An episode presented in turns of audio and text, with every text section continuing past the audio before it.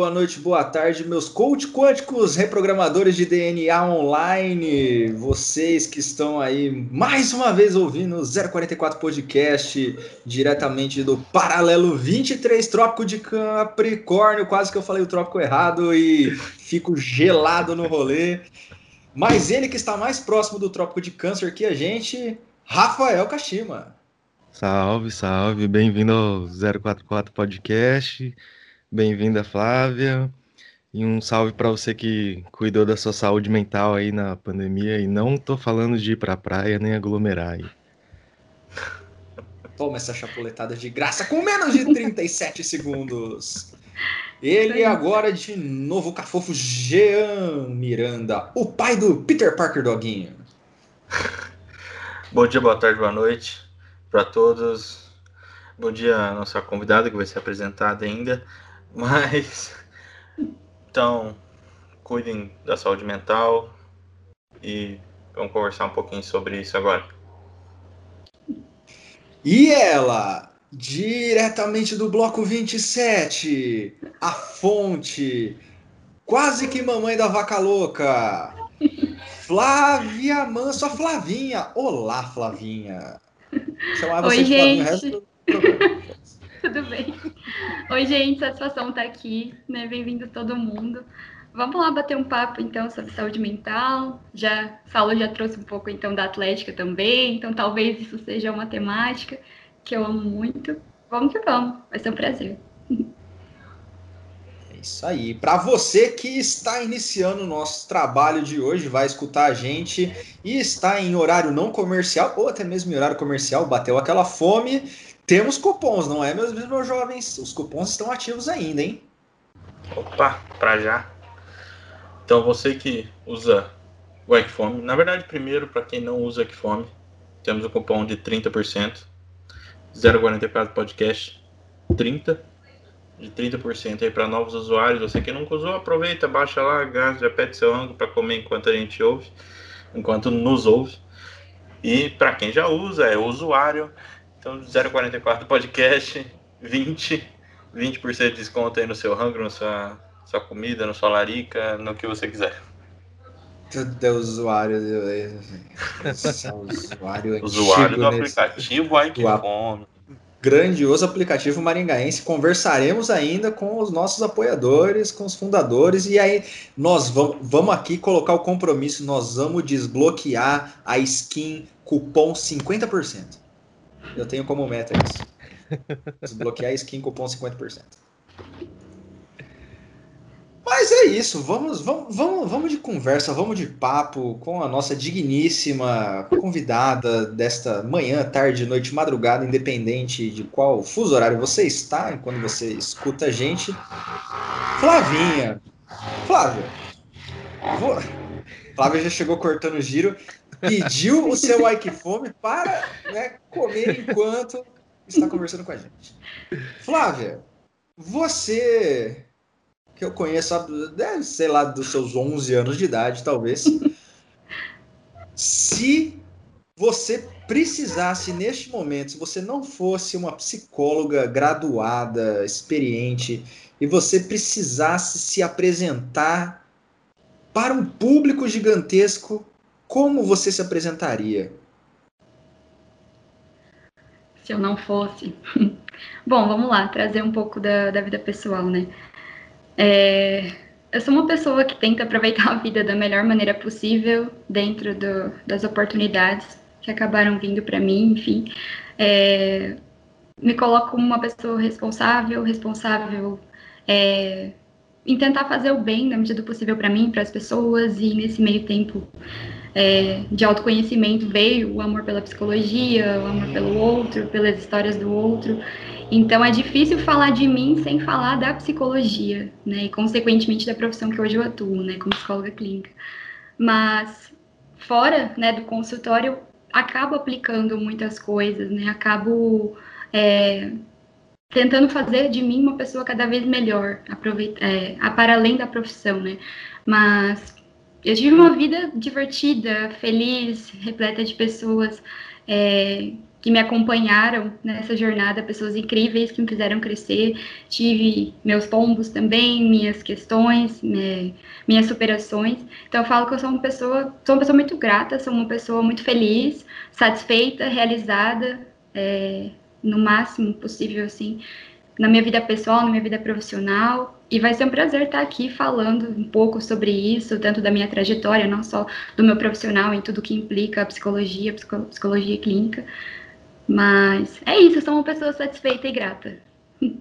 Flavinha, qual o seu signo? Touro. Ascendente? Peixes, peixes, tudo peixes. Você é muito peixe. Muito peixes. A, pró a própria iludida? A própria sonhadora? Sim, já fui muito. Já amadureci muito, mas já fui muito também. Entendam, você ouvinte, eu comecei a perguntar de signo numa zoeirinha, porque eu não entendo porcaria nenhuma, porém eu sei da pisciana iludida pelas amigas que eu tenho. Você já foi uma pisciana iludida? Sim, com certeza, sonhadora, com medo às vezes de responsabilidade, vida, vida, de crescer e do que implica ser adulto. Mas principalmente sonhadora e iludida, bastante. Mas eu sou bem touro também. Mas essa parte de peixes pega também. Eu falo que depois que eu descobri que eu sou muito peixes, muita coisa fez sentido. Ser lerda nas piadas, ser lerda para entender algumas coisas, ser loucamente zoada por isso. é verdade. Nossa, eu não entendo nada de signo. A única coisa que eu sei é que eu sou de touro e touro é teimoso pra caramba. E é o que eu. Eu tenho é, bastante. Tá igual eu, então. Você não é teimoso, Caxi. Ah, não. Vamos trocar a termo coisa que eu sei que Libra é indeciso, eu sou Libra. A Flávia repete, trocar o quê? É, trocar teimosia por persistência. Perseverança. Pode ser. Uma boa escolha de palavras não faz diferença. Muda completamente tudo, bicho. Mas, Flavinha, é. você é 044 nata, nasceu nesta terra chã e formosa, pé vermelho de nascença? Sim, nasci aqui, estudei aqui desde criança, me formei no ensino médio, me formei na faculdade, fiz minha pós-graduação foi aqui também. Então, não sei o que é ainda direito não estar em Maringá. Se um dia precisar sair daqui, vai ser um grande desafio, porque eu gosto muito daqui. Nós também. mais, mais Eu queria, queria só salientar que temos, acho que, uma melhor apresentação já de todos os, os episódios. Que foi a pessoa que mais realmente se apresentou. Até então, acho que o prêmio estava para o Nelson, por causa que ele falou que ele é um, um nerd estranho, um sambista estranho lá. Mas agora você ganhou, parabéns, parabéns. Nossa, e eu tô morrendo de. Eu tenho muita vergonha com câmera, isso vai cortar depois, né? Eu tenho muita vergonha com câmera, mas depois a ansiedade vai passando. Não é vai cortar. Se vocês estivessem aqui, ia ser muito mais massa. Mas eu já faço. Vai cortar sim. Não vai, não. Felizmente, infelizmente, é... a verdade nua e crua aqui a gente trabalha com a sinceridade, com o convidado despin... O rei está nu. O rei está nu aqui no 044 Podcast. De pisciana iludida, a, a lerda nas piadas, porque é realmente, realmente, eu preciso admitir, tanto que, né, casou muito bem com a nossa querida amiga Nádia. Um beijo, Nádia, também. A Nádia, meu Deus do céu. Ai, ai. Um dia a gente vai conversar com a Nádia e vocês vão entender o que eu estou falando. Com a Nádiazinha é complicado o negócio. Mas como você foi parar na psicologia? Então, é, não dá para não falar isso. Acho que quem está ouvindo também, ou vocês, enfim, podem ter passado por alguma situação assim.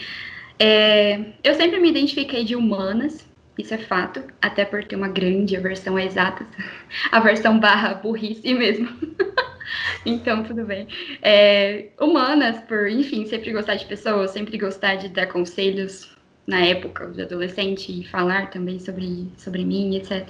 É, mas eu fiz treineiro no segundo ano para direito, por pressão de pressão social, pressão familiar, não grande pressão, uma certa pressão, não digo que foi muita pressão muito grande, mas foi uma certa pressão sim, de que psicologia, né, se você vai ser psicóloga, não dá dinheiro, é, enfim, você tem que fazer direito, direito tem muita área, você pode prestar concurso, né, então, depois de muito tempo, enfim, eu entendo por que, que a geração dos nossos pais, assim, priorizavam tanto concurso, isso era muito importante, essa estabilidade, esse não empreender, não arriscar, coisa que hoje em dia isso mudou muito, né?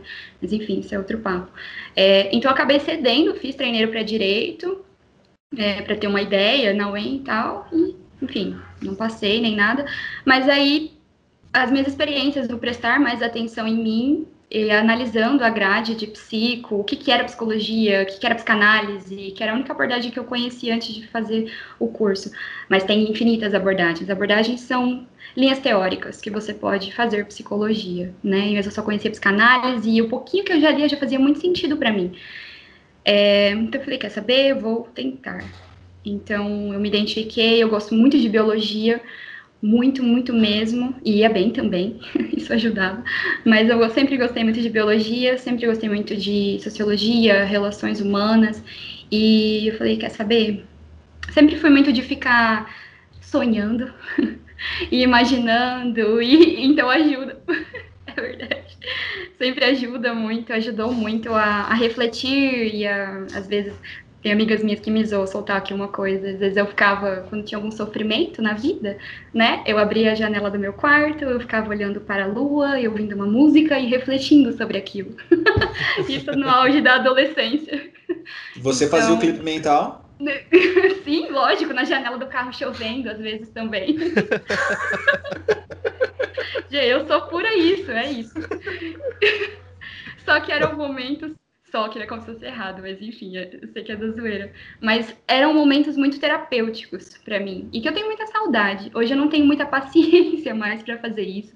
Ou os momentos terapêuticos são outros. Mas já era muito terapêutico para mim. Quando eu fui identificando isso, Falei, acho que isso é para mim. Sempre fui meio rotulada de, no, no, bom sentido, de a conselheira, a psicóloga, nem sei se falava psicóloga, né? Mas a conselheira amorosa, conselheira, né? Da, das amigas, assim. Então eu fui ligando, associando uma coisa na outra e falei, quer saber, vamos tentar.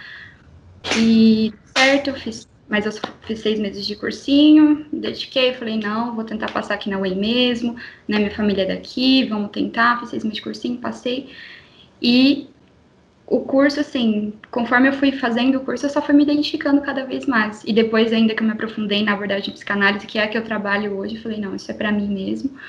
E é, o sentimento de pertencimento, assim, é indescritível. Então, nunca houve dúvidas sabe? E eu sou muito grata por esse sentimento, porque como eu trabalho também com pessoas que não se identificam com a profissão, com o curso, etc., ou fazem por uma pressão, fizeram e agora que eu faço, perdi tempo. Então, assim, em outros momentos eu reflito também sobre isso, né? falo, nossa, eu sou muito grata por não, por, por ter esse sentimento de pertencimento. Não tem certo e errado, mas é a minha história, né? Então, estou bem alinhada com as minhas escolhas do passado. Foi isso. Então você, já chegou no curso com uma certa bagagem, né? Então que você já praticava com suas amigas e foi atrás de estudar um pouco, tipo, é, eu acho difícil sim, ter pessoas que fazem isso, né? É, bem, dá uma estudadinha de leve, assim, mas você foi bem atrás de material e tal. Sim. É porque eu, eu, então, eu sou muito perfeccionista também, é um traço meu, que hora é uma qualidade, hora é um defeito, né? Como tudo que é nosso.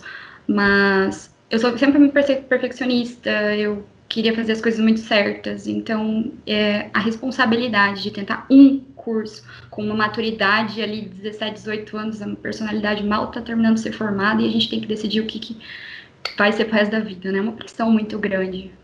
Tanto que hoje em dia, enfim, zero pressão, gente, né? Tudo bem não, não fazer aquilo que escolheu né, quando tinha 17 anos, 18 anos, vamos mudar e vamos evoluir, trocar e fazer várias graduações e não trabalhar com nada, e tudo bem também.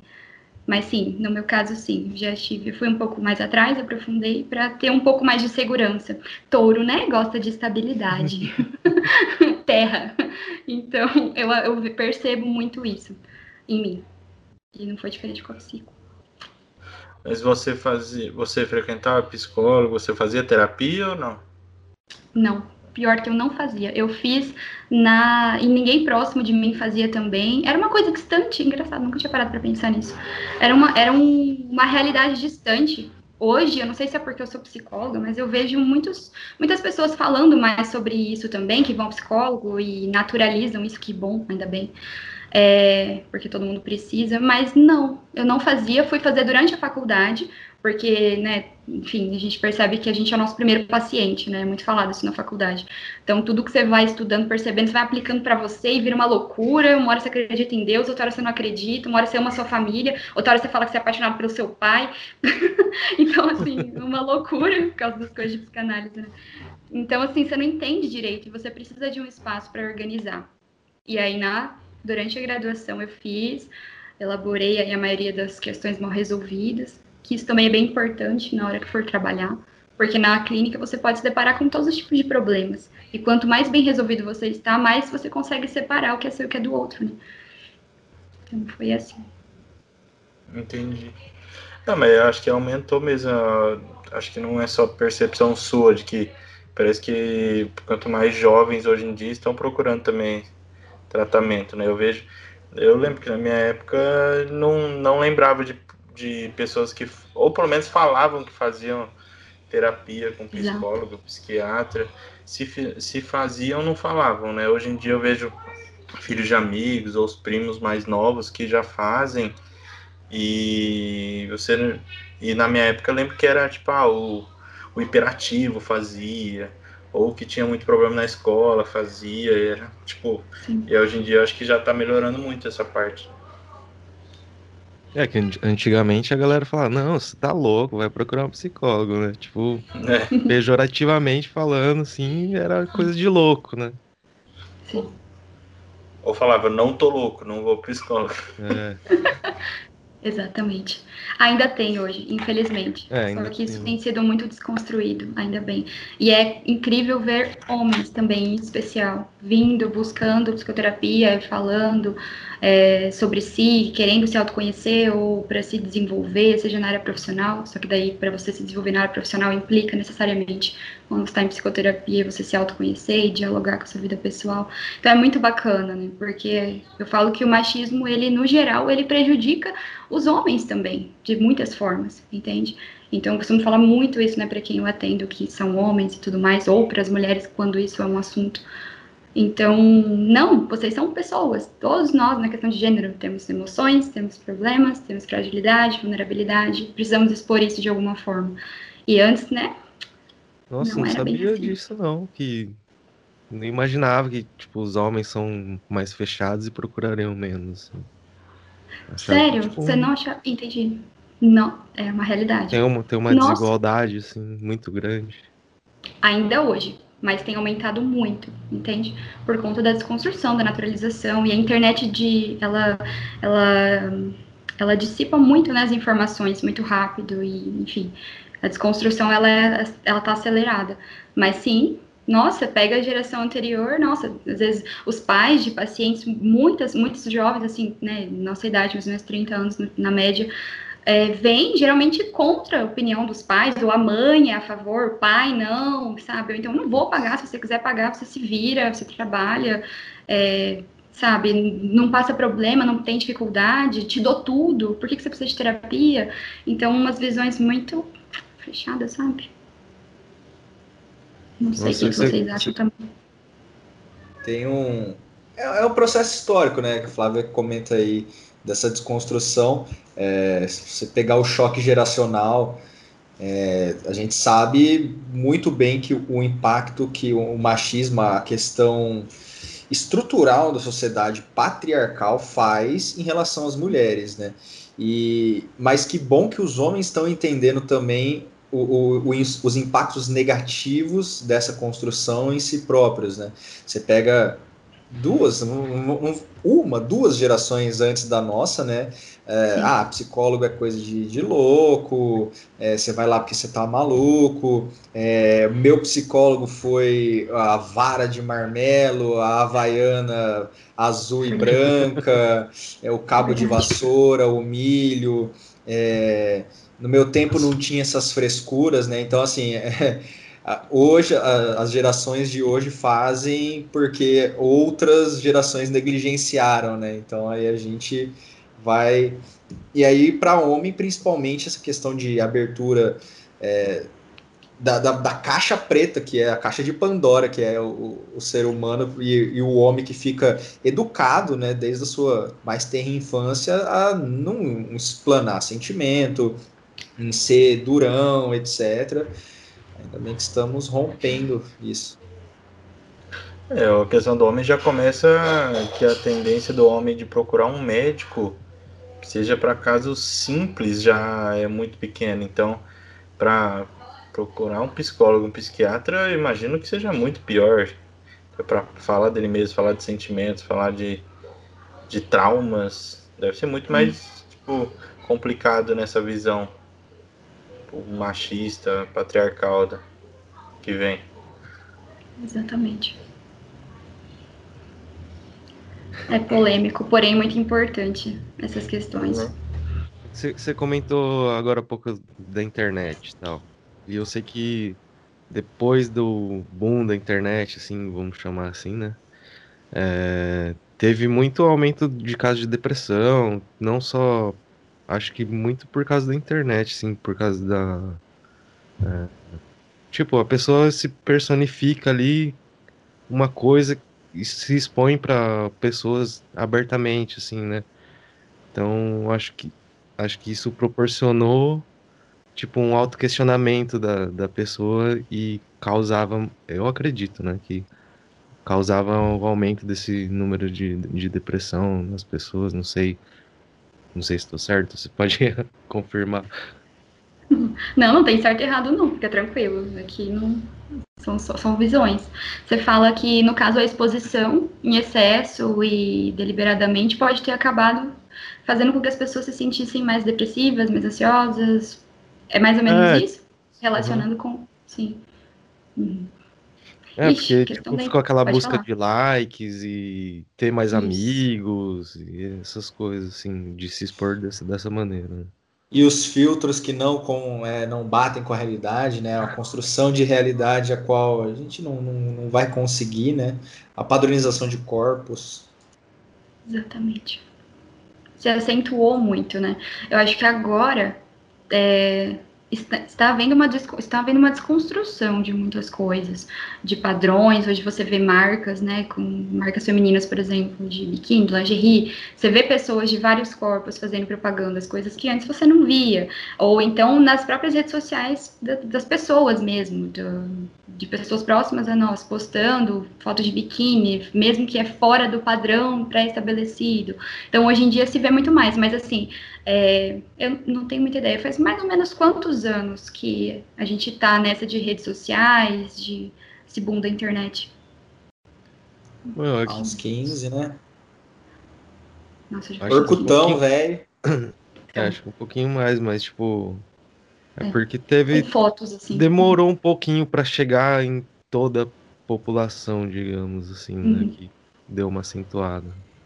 O YouTube eu tenho certeza que é de 2005, agora o resto eu já não sei. Ah, Mas é no sentido das fotos. Não, é 5. 4 acho que era meio que uma fase de teste dele. E aí a gente, bom, a gente pode partir já do, do começo do, do Fotolog, né? É, Flogão. verdade. Você teve o seu Fotolog, né? Você acredita que eu não lembro? Posso ter reprimido essa informação, mas eu não lembro. é verdade. Mas eu acessava outras pessoas, mas eu não lembro de ter tido. mas verdade, desde a época do Fotolog, então já faz muitos, muitos anos. Então, pensando nisso, por muito tempo, deu tempo, vamos dizer assim, das pessoas mergulharem né, nesse movimento e ter vários ganhos psicológicos de autoestima e etc. com isso quantitativos, no sentido de quantas pessoas você tem, scrapt, era scrapt, scrapt, scrapt. era os recadinhos, né, quantos scraps Depoimento. Depoimentos, então a quantidade era uma coisa assim muito importante, a quantidade a qualidade, mas muito mais a quantidade. Isso até hoje. Então é uma falsa ilusão muitas vezes, né, de que você é bem aceito, que você é bem quisto, que você é bem paquerado ou paquerada. É, não que não seja não que seja tão discrepante com a realidade, porque tem muita gente também que pinta isso. Nossa, posta isso na internet, tá assim com relacionamento, com o namorado e certeza que é totalmente ao contrário. Não, não é assim também, não é 880. Né? A gente vê que muita coisa também do que se expõe é de alguma forma semelhante ao que se é na realidade. Mas muitas pessoas é, tentavam pintar algo de si, né, loucamente, assim. É, para conquistar ou para passar uma imagem, mas aí aquilo, quando voltava para a realidade, aquilo não se sustentava necessariamente, ou então ficavam ansiosas para sustentar aquilo, sustentar um corpo li quilos de maquiagem na cara para ir para a escola, porque você tem que sustentar que você não tem espinha, que você, enfim, é, usa sutiã aumentado, porque você na foto você colocou os seus seios de um jeito. Então, assim, uma coisa para sustentar um, uma coisa irreal. Então, isso deprime, isso causa uma ansiedade, né? Porque você está desalinhada com o teu eu. Quando você, o mais importante é quando a gente vai para a realidade, geralmente a gente mede aqui na clínica a satisfação de alguém quando ela não tem nada para fazer, ela tá sozinha, tá num dia X ali, tem ninguém perto, e ela tem a sensação generalizada de que tá tudo bem estar ali sozinha, ou não estar postando, não estar saindo, não estar conversando com um contatinho. Ela tem a sensação generalizada de bem-estar, de que tá tudo bem, uma certa paz. E tem muita gente que não sente isso, e aí vai para as redes sociais, pega o celular porque é algo para fazer, e fica nessa ansiedade de ver a vida perfeita das pessoas e se compara com ela de pijama ali, super desarrumada, ou uma visão depreciativa que a pessoa possa ter dela. Muitas coisas para se falar. Não sei se vem alguma coisa para vocês também sobre isso. Fazendo um pouco advogado diabo, assim. É, claro, não tem não tem dúvidas de que os casos de depressão estão muito maiores hoje em dia com redes sociais e tudo mais, igual o Kashima falou, igual você estava explicando.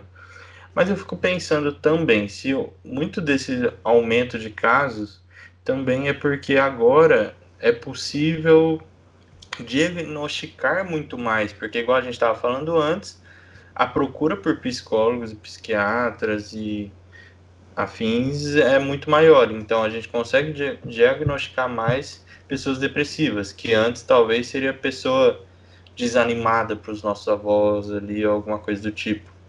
Preguiçosa. Isso pode influenciar, é, o preguiçoso, ou sei lá, qualquer coisa do tipo, qualquer termo pejorativo que a gente possa colocar aqui. Mas eu acho que isso pode influenciar também, né? Não, não desmerecendo o fato do, de que sim, as redes sociais causam muita depressão, muito, muitos casos ruins. O que você acha sobre isso? A rede social ela pode ter acentuado coisas que já tinham. Só que, exatamente, concordo totalmente com o que você falou. E isso me lembra uma, uma reunião da, de, de uma secretaria de saúde que uma vez eu fui sobre suicídio, enfim. E a gente estava falando muito sobre isso, é, que suicídio sempre existiu, ah, e que agora tudo é suicídio, tudo é depressão. Mas é exatamente. Antes, muitos, muito, aconteciam suicídios, só que ninguém ficava sabendo. Claro que hoje também não é algo muito exposto, mas é mais falado, de repente é noticiado, vejo, né, a gente vê em, em algumas páginas, mas sempre existiu suicídio, sempre existiu depressão, só que não eram notificados, não era exposto e não tinha as redes sociais também para, enfim, disseminar uma informação, entendeu? Aconteceu aqui entre nós ninguém ia muito falar sobre isso, ia ficar entre as pessoas que só conheciam. Hoje em dia, né, você vai falar com alguém que vai mandar print e vai mandar para outra pessoa, ou vai aparecer numa notícia. É, e, e, é muito isso. Então, inclusive, é um, um dado importante, assim, há, pelo menos há uns, pelo menos uns três anos para trás, assim, para você ter noção, as mulheres elas tentam mais suicídio, mas quem se suicida mais são os homens. Existe isso. Justamente por o que a gente estava falando, porque os homens, eles não falam, no geral, tá? Não todo mundo, mas no geral, eles não comunicam. Não dá para saber, sabe? Ah, é o trabalho, ou então ele é assim mesmo. Ah, homem é assim. E vai passando, e vai passando, e de repente, quando você vê, você tacou da janela, sabe? Ou então aconteceu alguma coisa. Então, isso é, é muito complicado, assim. Isso só vem, tô falando isso para reforçar ainda mais a ideia de que pessoas precisam cuidar da saúde mental, né? Não é uma questão de gênero. Mas me lembrou. Sim. Interessante esse fato e não fazia ideia de que mulheres tentam mais, mas homens, entre aspas, conseguem mais. Sim. É, hum, bem interessante, não fazia ideia disso. É, e talvez também, né, a gente tenha. Flávia pode concordar, discordar, complementar, etc. A gente tem uma cultura, é, uma base filosófico, filosófica cristã que fundamenta né, a sociedade brasileira.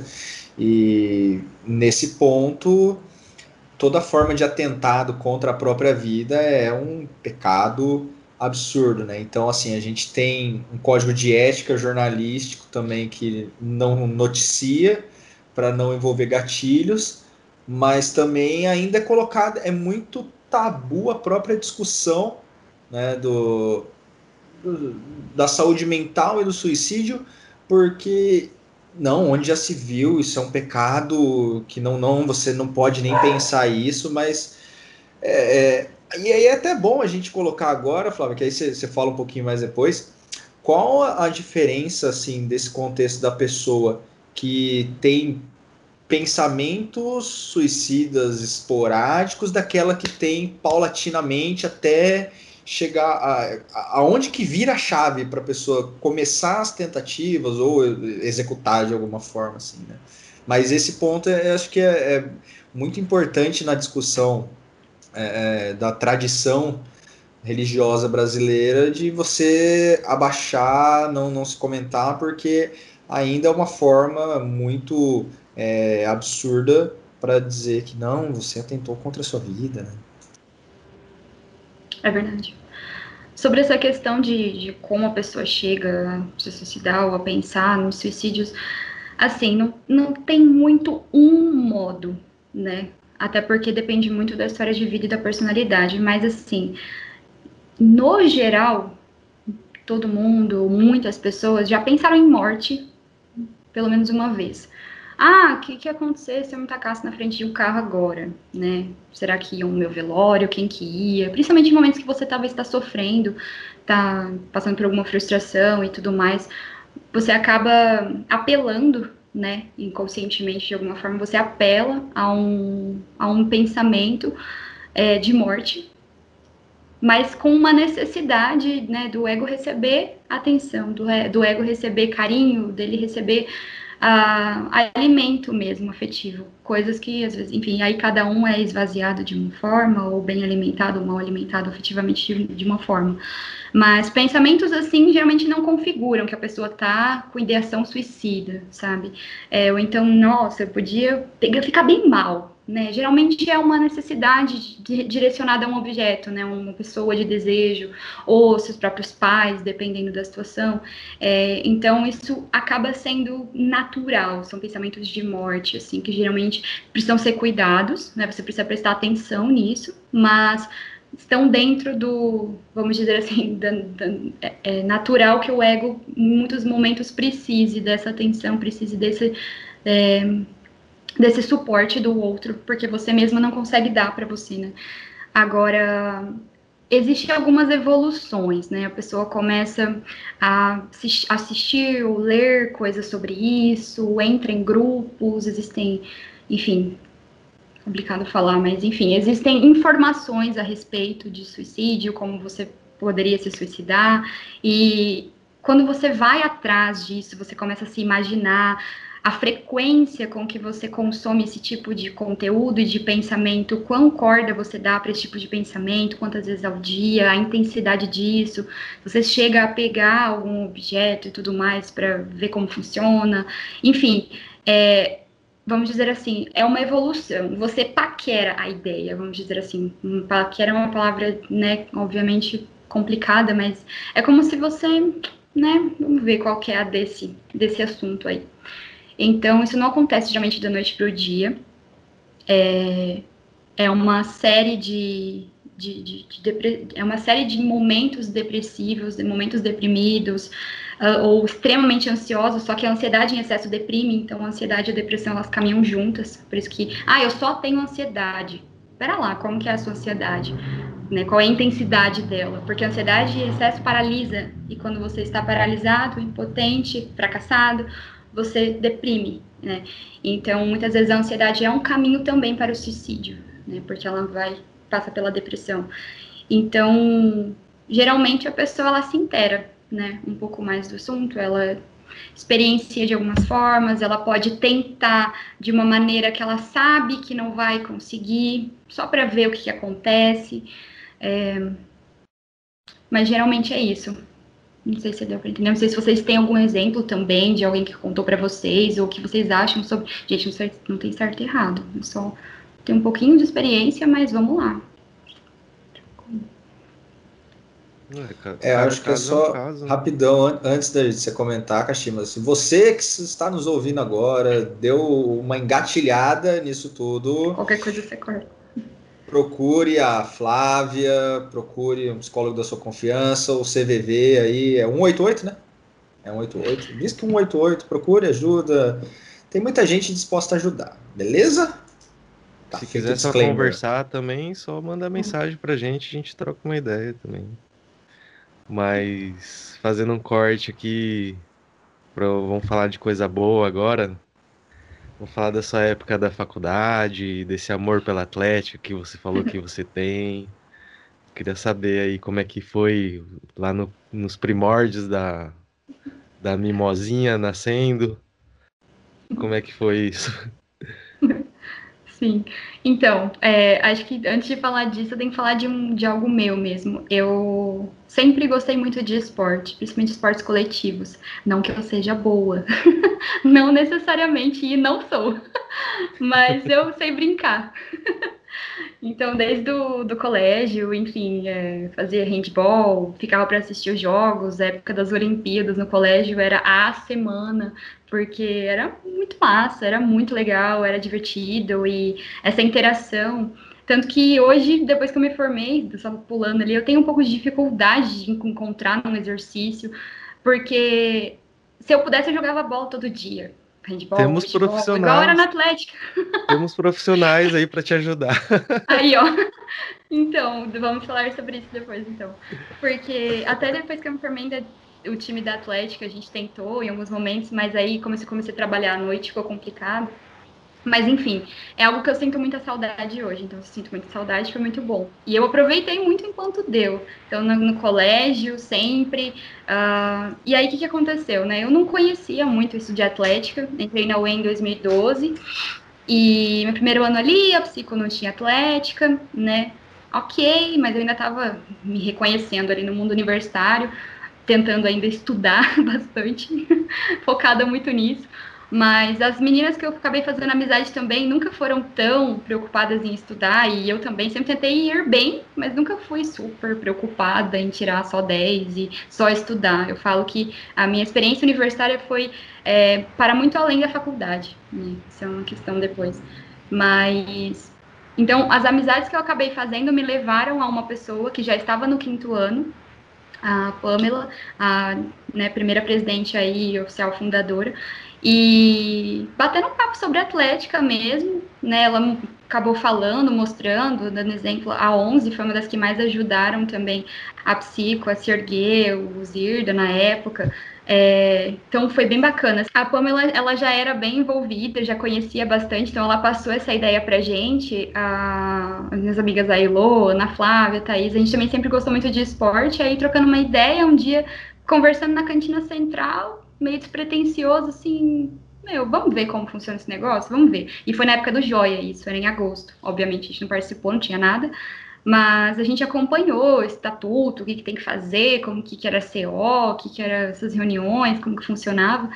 E aí, numa reunião ali, umas, umas sete pessoas, mais ou menos, ali, a gente começou a correr atrás né, da, da, fundação da Atlética, toda a burocracia que precisava, o que, que era esse negócio exatamente, mas o pouco que eu já, já conheci, eu falei, não, eu quero isso para mim. Talvez fique mais corrido na faculdade, fique mais atarefada, mais corrido, porque eu também gosto de me entregar da melhor maneira possível para tudo que eu faço, mas tento administrar tudo ali. Falei, não, eu quero isso para mim, né? Então, por dois anos eu fui diretora de esportes, a gente fez nossa primeira camiseta, nosso primeiro uniforme, né? Antes disso, jogamos nosso primeiro jogo em 2013. Em 2013 já estávamos com, com no Joia. Jogamos nosso primeiro jogo de futsal, ali com cinco pessoas. É isso, não tinha reserva praticamente. Contra Educa, foi o melhor jogo, jogo histórico. Desculpa aí, Educa. foi sensacional, porque a gente não era nada. Quem que era psico na fila do pão. Foi lá três tiers, que elas mesmas fizeram os uniformezinho dela. E a galera de Educa ali pressionando, né? Fazendo um bullying massa com a gente. Enfim. E conseguimos fechar o primeiro tempo no 0 a 0 Foi sensacional. Foi assim, uma vitória. Aí no. Aí acabou, eu lembro que acabou o primeiro tempo, assim, as, a gente tudo no chão, morrendo, sem respirar. E as meninas de educar, beleza, tá, ah, vamos lá, né? Estão cobrando a gente, tá feio já. Super normais, a gente morrendo, mas vamos pro segundo tempo. Mas aí acabaram fazendo dois gols. Mas eu falo assim, a, foi uma vitória pra gente foi o, o que alavancou, sabe? A gente se uniu, falou, não, vamos, não importa se não ganhamos. É, é a motivação, a união, a... fez sentido, tava fazendo sentido, né, para nós ali. E aí, com o tempo, foi dissipando e a Atlética foi, foi crescendo. Mas, assim, é, não tinha dinheiro para fazer muita coisa, era dinheiro para pagar o joia, só, assim, apertado, não tinha bateria, não tinha é, mascote, o mascote em si, né, tinha só a imagem dele. Então foi uma experiência muito incrível, assim, fazer parte do começo. Nossa, essas experiências do começo são as melhores. E eu queria falar que a psico começou melhor que a, a de administração, que a gente começou em 5, vocês começaram em 7, pô. a gente começou em 5 calouro no curso e, tipo, mano, o que, que esses caloros querem da vida, velho? Mas é bem legal. E, tipo assim, é, é, é, legal ver como as outras atléticas também apoiaram muito, tipo, acolheram, assim, a Atlética Sim. de Psico e ajudou, tipo, até hoje em dia a gente vê na bateria, né? Como uhum. ela é acolhida pelas outras baterias, assim, é bem legal essa parte. Exatamente somos muito gratos a todos. A ONS foi mais que apoio, tinha contato ali com os meninos e tal, mas todos no geral acolheram muito bem, assim, a gente não tem o que falar. É, a gente era muito baby e a gente foi muito acolhido, foi muito legal isso. Os trotes juntos. Exatamente. Nossa, mano, eu lembro agora. Teve foi em 2011 psico, Início de 2013. E enfermagem. Educa, e enfermagem. psico enfermagem. Não, e, e, arquitetura e engenharia também. Esse aí eu não lembro de ter chegado. No antigo Democráticos, não era? No antigo, antigo Democrático. Início é... de 2013. É, foi um dia. Um a gente levou foi, a descarga. Na época que fazia ali no, naquele dogão lá, que mais para baixo da Paranaguá. Lá. Ali era no... 11, que era lá no Stock. Não era é... A gente não foi. A gente fez que deu problema com a Educa e a é, Que apareceu, é... apareceu os giroflex. para iluminar a balada. Mas esse aí da, da Educa, 11, Psico, Enfermagem, posteriormente Arquitetura, eu não vou comentar. Não vai comentar. Fez todo o pampeiro aí, não vai comentar nada. É, que foi um dia, foi um dia. Foi pesado. Foi um dia Teve quatro, teve acho que quatro ou cinco estagiários da academia da UEM que foram despedidos nesse dia por causa desse trote. Sim, meu Deus. Os caras ficaram no trote Três não deles era da diretoria. Caraca. Ficaram bêbados. Um foi, traba um foi trabalhar bêbado, os outros não foram. É, os caras não, não foram, velho. CEAF ficou um tempo ali sem, sem professor, até contratarem outros. Travou aqui pra mim. Aí, tá Voltou? vai voltar. Minha câmera volta. mas a Atlética de Psico é a Atlética que todo mundo ama, assim. Você não acha um que fala não gosta da Atlética de Psico, assim, não tem um rival. tipo, eu não conheço, pelo menos, assim. Que bom. Que bom. É, não sei como tá hoje exatamente. Não, mascotinho. Que bom. Ah, mesma ah, coisa. mesma coisa, até mais. A Psico é, é tão amor que a, que a, Laura levou a presidência, velho. Aí, ó. É verdade. Foi um marco muito, muito grande. Eu já não tava, mas ver isso foi sensacional. Sensacional. Só quem, né, não sei, acho que todos vocês fizeram parte de Atlético e acompanharam, né, sabem como funciona. Só quem, né, viveu assim, mas sabe quão importante é cada coisinha ali, né, você ir numa reunião, você ser da CO, você conseguir um uniforme, conseguir dinheiro, é, ganhar um jogo. É que para nós, ganhar um jogo era muita ganhar coisa, um né? Jogo. É verdade. Ainda mais porque poucos meninos e oh, algumas modalidades também eram não, É, tem essa dificuldade de não ter muitos homens no curso, né? É bem difícil uhum. mesmo. Sim. Mas é bom que paga menos na inscrição, né? Não participa de todas as modalidades. É isso. Mas você sabe não, que no início, as meninas, a gente participava de. A gente participava, eu participava de todas as modalidades. Olha, eu tenho menos de 1,60m. Eu jogava basquete. Eu cheguei a jogar um jogo oficial, não só no treino ali para servir de cone. Então, era, era, muito assim, quem jogava, jogava tudo. Mas assim, por isso que eu falo que tinha que gostar também. Então eu me realizei muito nessa fase. Nossa, muitas saudades. Tinha chuteiro e tudo. eu, nem esqueço um dos primeiros arbitrais que eu fui, que vocês já estavam, porque eu tô desde 2010, eu acho que foi 2013 ali, 14, acho que 13.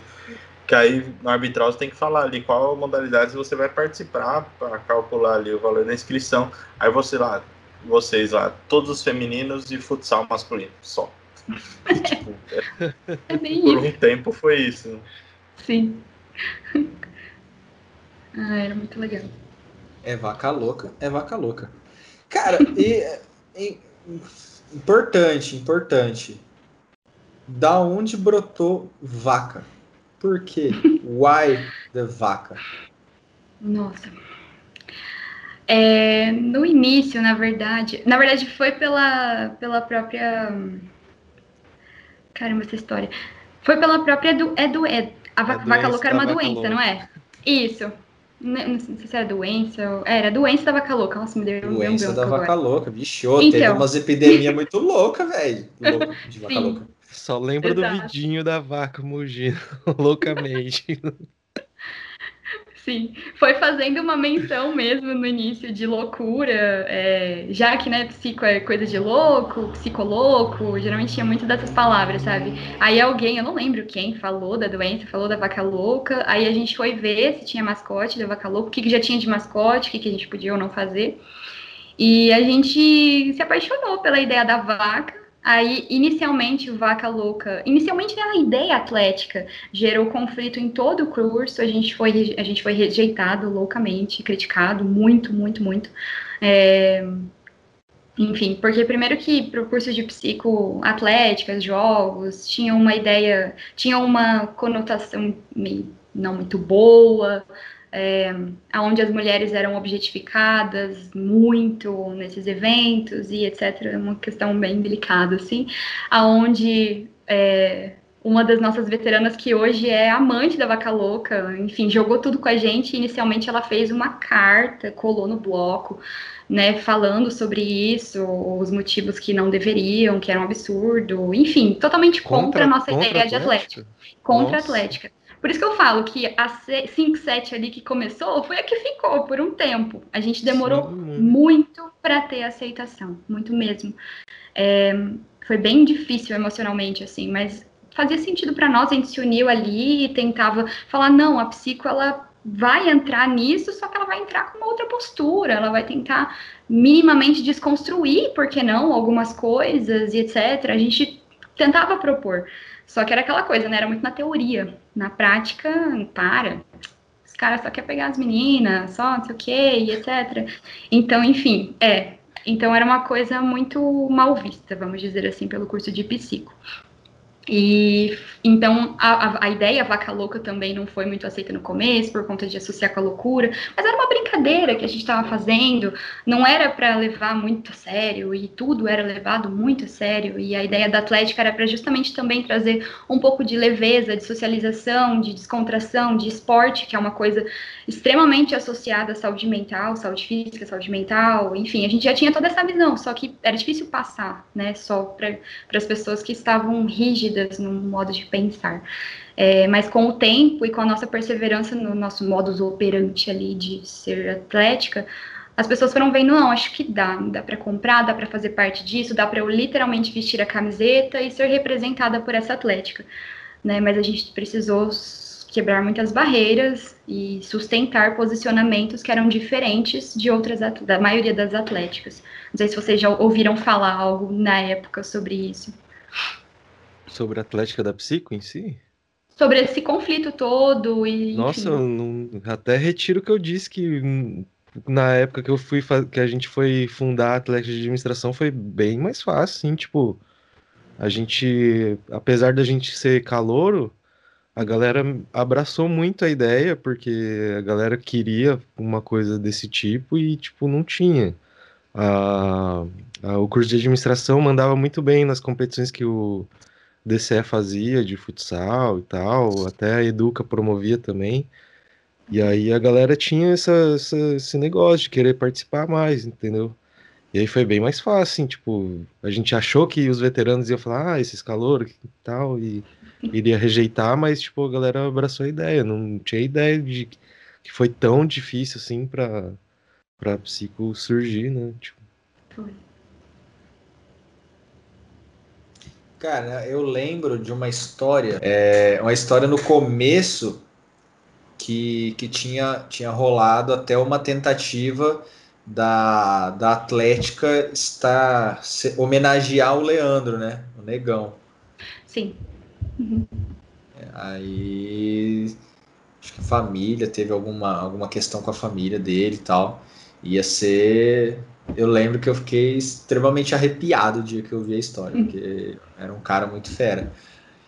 E, e também já tinha ouvido esse ponto aí da, da discussão da, sobre a questão da fundação da Atlética, porque na educação física aconteceu também. Foi a mesma história no começo, na educação física. Né?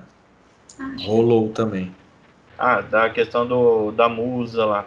Que eu lembro que. Até a entrevista, acho que foi a Michelangelo que contou por nojo. Resumindo, a Mumu Leite lá foi a, a mascote de vocês, não foi nenhuma modelo, não foi nada do tipo. Era isso que eu tava tentando falar. Sim. É, a quebra da objetificação, né? Também colocaram a avó. Teve um ano, teve a avó. Aí no outro ano foi a Mumu Leite.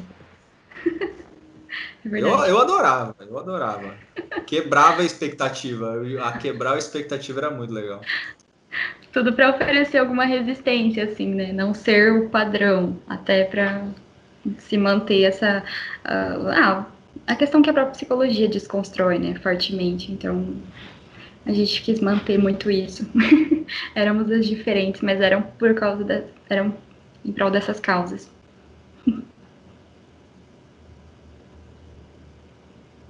Porque também, né, eu, eu entendo muito bem o.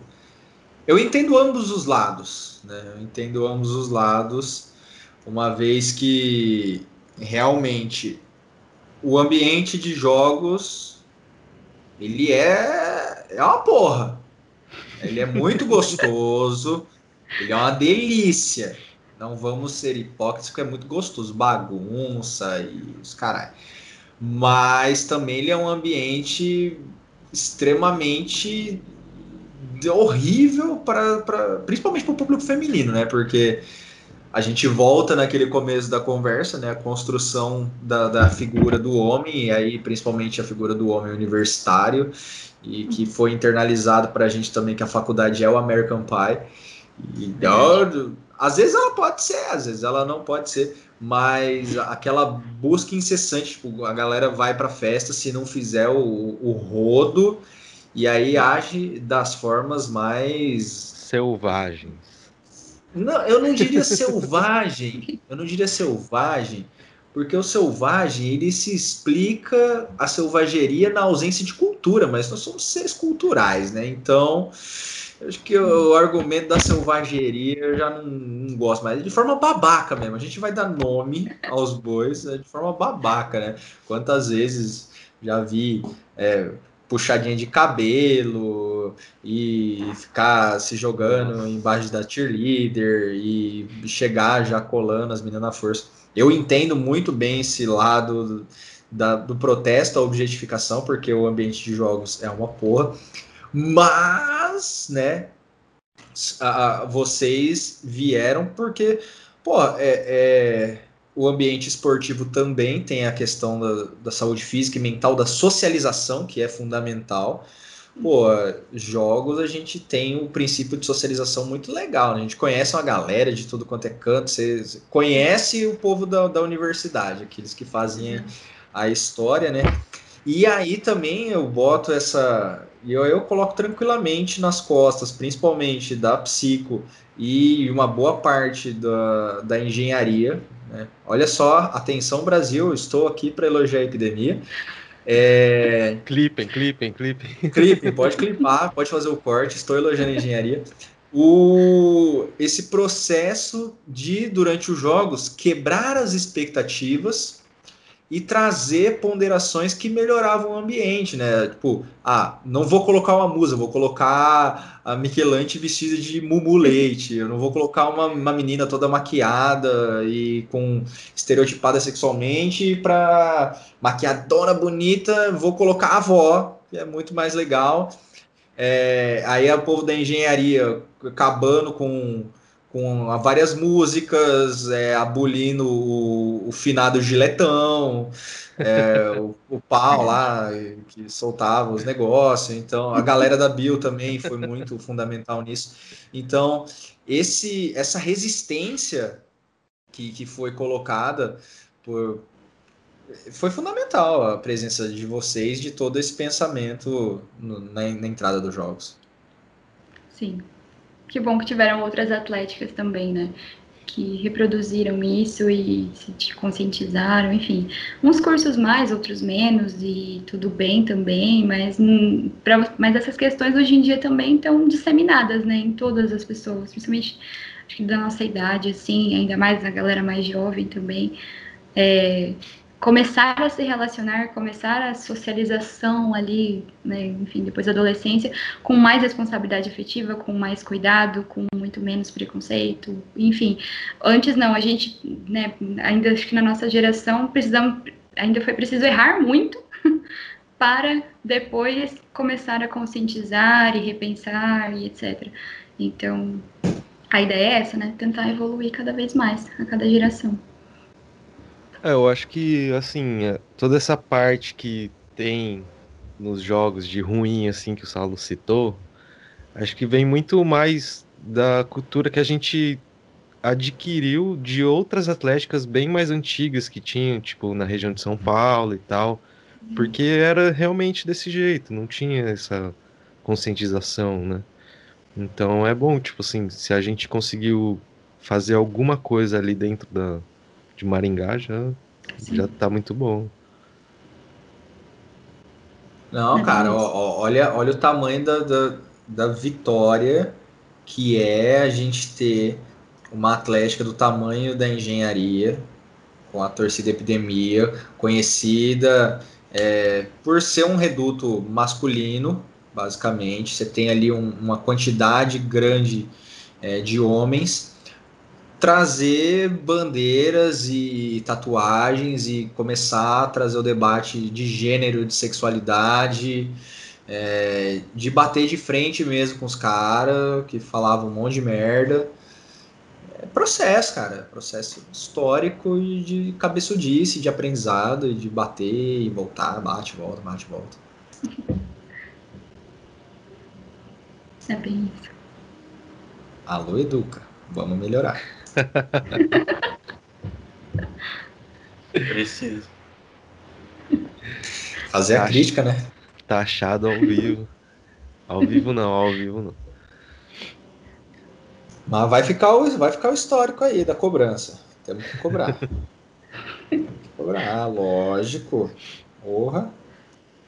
Falando em cobrança, você não quer partir para aquele assunto polêmico que vocês tanto gostam? Vamos ressignificar essa sua fala, meu querido. Vamos ressignificar essa fala. Porque a gente vai falar dele, o Big Brother Brasil. Gostoso demais. Tire as crianças ah, da sala. Tire as crianças. Alô, Boninho. Muito obrigado por essa alienação, Boninho. Valeu, Boninho, por fazer eu ir dormir tarde na terça-feira e ficar igual um zumbi na quarta, no trabalho por poluir a timeline do meu Twitter. Obrigado, Boninho. Gostoso demais. Flávia, a gente tem visto aí. É, estamos, estamos no desenvolvimento do, do, do, reality show Big Brother Brasil, sua 21 primeira edição. Uh, e esse ano a gente tem observado algumas coisas assim. Bom, algumas pessoas têm observado comportamentos que para elas são muito estranhos, como se isso nunca tivesse acontecido em outras edições, né, obviamente.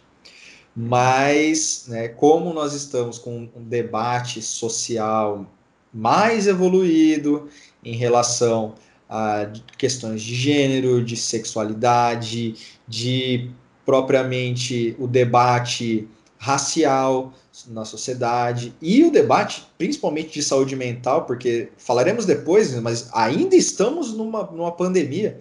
Alô, você jovem que está nos ouvindo em 2024, ainda estamos numa pandemia. Porque o jovem vai ouvir esse episódio daqui a muitos anos também.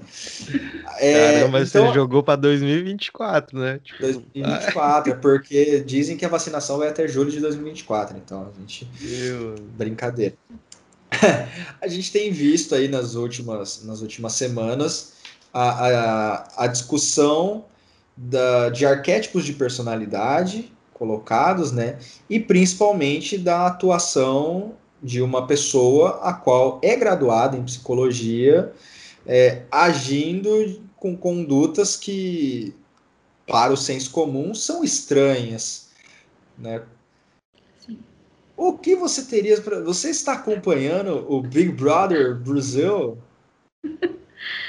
Então, né, estou acompanhando, é, me intero na medida do possível também, e não teria nem como não, porque é como eu estou brincando de falar, eu estou precisando fazer quase uma pós-graduação no assunto, de uma certa forma, porque está aparecendo muito isso no, no, consultório. Né? Muitos pacientes têm trazido certas identificações, principalmente com as figuras do, do programa que foram excluídas, que sofreram algum bullying, ou, enfim, né, foram rejeitadas. E essa é uma demanda, já é uma demanda bem comum na clínica, sentimento de abandono, exclusão e etc. Então, o Big Brother, ele acentuou, ele trouxe gatilhos para muitas pessoas. E, de certa forma, enquanto a pessoa está em psicoterapia, é até bom que ela, que ela, que ela traga essas identificações, é, por mais que não sejam boas, porque é conteúdo para se trabalhar. Às vezes, a pessoa ela tem dificuldade de paciente às vezes tem dificuldade de explicar exatamente o que sente ou contar uma experiência pessoal, às vezes tem alguma resistência. E quando a pessoa está amparada é, numa figura pública ou numa música, é, num filme, num personagem de um filme, olha, eu assisti isso, eu vi isso, eu ouvi isso e eu me identifiquei com aquilo. Então é bem bacana, porque é uma forma de introduzir o assunto mais leve, uma forma mais leve de você começar a falar de um problema pessoal. É, então tem aparecido muito aqui, não só meus colegas também com quem eu converso tem aparecido. É, e para você ter noção o quanto está afetando, né? E sim, em especial por ter uma psicóloga lá, a princípio, inclusive eu, tinha uma expectativa, né, quanto a isso, de certa forma, esperava algumas atitudes mais condizentes com o que a gente faz na nossa profissão, ou da minha visão pessoal, né? Igual eu tento sempre, tenho falhas, claro, sou uma pessoa imperfeita hum, sempre. Só que muito do que eu estudo, aprendo, enfim, trabalho em mim até como psicóloga, eu tento não reproduzir isso lá fora, né? Eu, eu falo que eu tenho um, um senso de percepção mais aguçado para algumas coisas. Então, não é que psicólogo também fica avaliando vocês o tempo inteiro, é porque simplesmente chama atenção mais fácil, né? Como se fosse um dentista, um engenheiro, né? Viu ali uma falha, um negócio, e fala, hum, uma coisa, tem uma coisa ali, não está muito certo, não está muito, muito saudável. Então, é mais fácil para o psicólogo detectar, geralmente, algumas com os comportamentos. E no Big Brother, né, a, a Lumena, em especial essa psicóloga, ela silenciou diante de muitos é, comportamentos tóxicos, de muita exclusão, de agressividade, né, onde não era uma troca, não era um, um convite à fala, ao aprendizado, ou, enfim, a, a escuta. Não, era um apontar o dedo, literalmente. Né? Ela se silenciou diante de pessoas que fizeram esse tipo de coisa e ela também se excedeu em diversos momentos onde tinha tudo para ser um diálogo construtivo e rico, enfim, um show, literalmente um show para a gente assistir e aprender com aquilo e desfrutar, só que não, né? Na verdade foi uma imposição, foi um, um, uma relação de poder ali, né? Mas aí quando você começa a, então não, não é bom, frustrou muitas pessoas que esperavam talvez algum tipo de comportamento diferente dela ou algum tipo de intervenção numa briga talvez que não era dela, enfim. Apesar dela não precisar estar necessariamente atuando lá, né, porque a gente é psicólogo, a gente precisa ser psicólogo em todos os lugares, tem esse parênteses também, mas enfim. É, mas aí quando a gente começa, por exemplo, né, eu fiz muito isso até para, enfim, porque a gente tenta compreender e entender por que comportamentos tóxicos, comportamentos é, de abuso acontecem, né? O que leva essas pessoas a agirem assim? E geralmente são comportamentos, são formas de você ferir o outro porque você foi ferido, né? Então você está sendo extremamente levado e movido por traumas, por desajustes, disfunções emocionais. É, muitas vezes, às vezes você exclui, que nem a Carol, né? A Carol é uma figura importante no, no Big Brother também. Ela exclui o Lucas, né? Ela retira o da mesa e em outro momento ela contou que quando ela fazia coisa errada, a mãe dela ficava horas sem falar com ela, a ignorava. Então, de alguma forma, ela sofreu com isso. Não sei se ela considera certo ou errado, se ela faz consciente não faz consciente, mas ela tá movida por algo que ela foi ensinada, que ela sofreu também. Então, talvez ela considere isso certo. Não sei. Mas também não é porque a gente sofreu algo que a gente precisa reproduzir. Mas aí a pessoa às vezes tem que estar tá em terapia ou naturalmente ter insights e falar: não, não é bem assim. Inclusive, por eu ter sofrido, eu não vou fazer com alguém. Acho que não é a forma mais saudável. É, enfim, tem muitos desdobramentos em meio a esse tema aí. Então, é porque... eu, eu... Ah, é, eu queria perguntar para vocês, assim, porque como leigo do Big Brother, não, eu não acompanho há muito tempo. É, o que se ouvia muito dizer, assim, no, nas edições que eu cheguei a assistir, era que a pessoa tinha esse é, desvio de comportamento por causa do jogo. Vocês não acham que talvez tenha influência no, no tipo de comportamento que a, que as pessoas estão ten, tão tendo é difícil, né? Que as pessoas, o tipo de comportamento das pessoas ali nessa edição que vocês estão discutindo, talvez tenha influenciado essa questão do jogo. Não sei. Tipo, por exemplo, é, você citou a parte de não intervir em algo errado que a pessoa está vendo é, de negligenciar, assim, tipo, talvez a pessoa não queira se envolver numa briga e evitar a confusão. Não sei, o que, que vocês acham? Ou não é justificável, assim? Saulo, se você quiser pode falar também e falar o que você ia falar. Acho que veio para complementar. É, que assim, né, uh, uma coisa muito importante para se lembrar é que o Big Brother ele é um é um reality, né? Então ele traz elementos da realidade, mas ele também é um show, né? Então, assim, pode existir questões roteirizadas, a gente sabe de vários realities pelo mundo que tem ali roteiros, papéis é, colocados de protagonistas, antagonistas, etc, etc. E, e aí, assim, a gente tem uma regra central, que é alguém vai ser eliminado toda semana. Né? E alguém vai ganhar um milhão e meio que hoje em dia né, duas compras no mercado. E. Indo de nervoso. Tá. E aí, isso, isso, claro, isso mexe, né? Porque você sabe ali que é um aspecto de competitividade. E só que também você.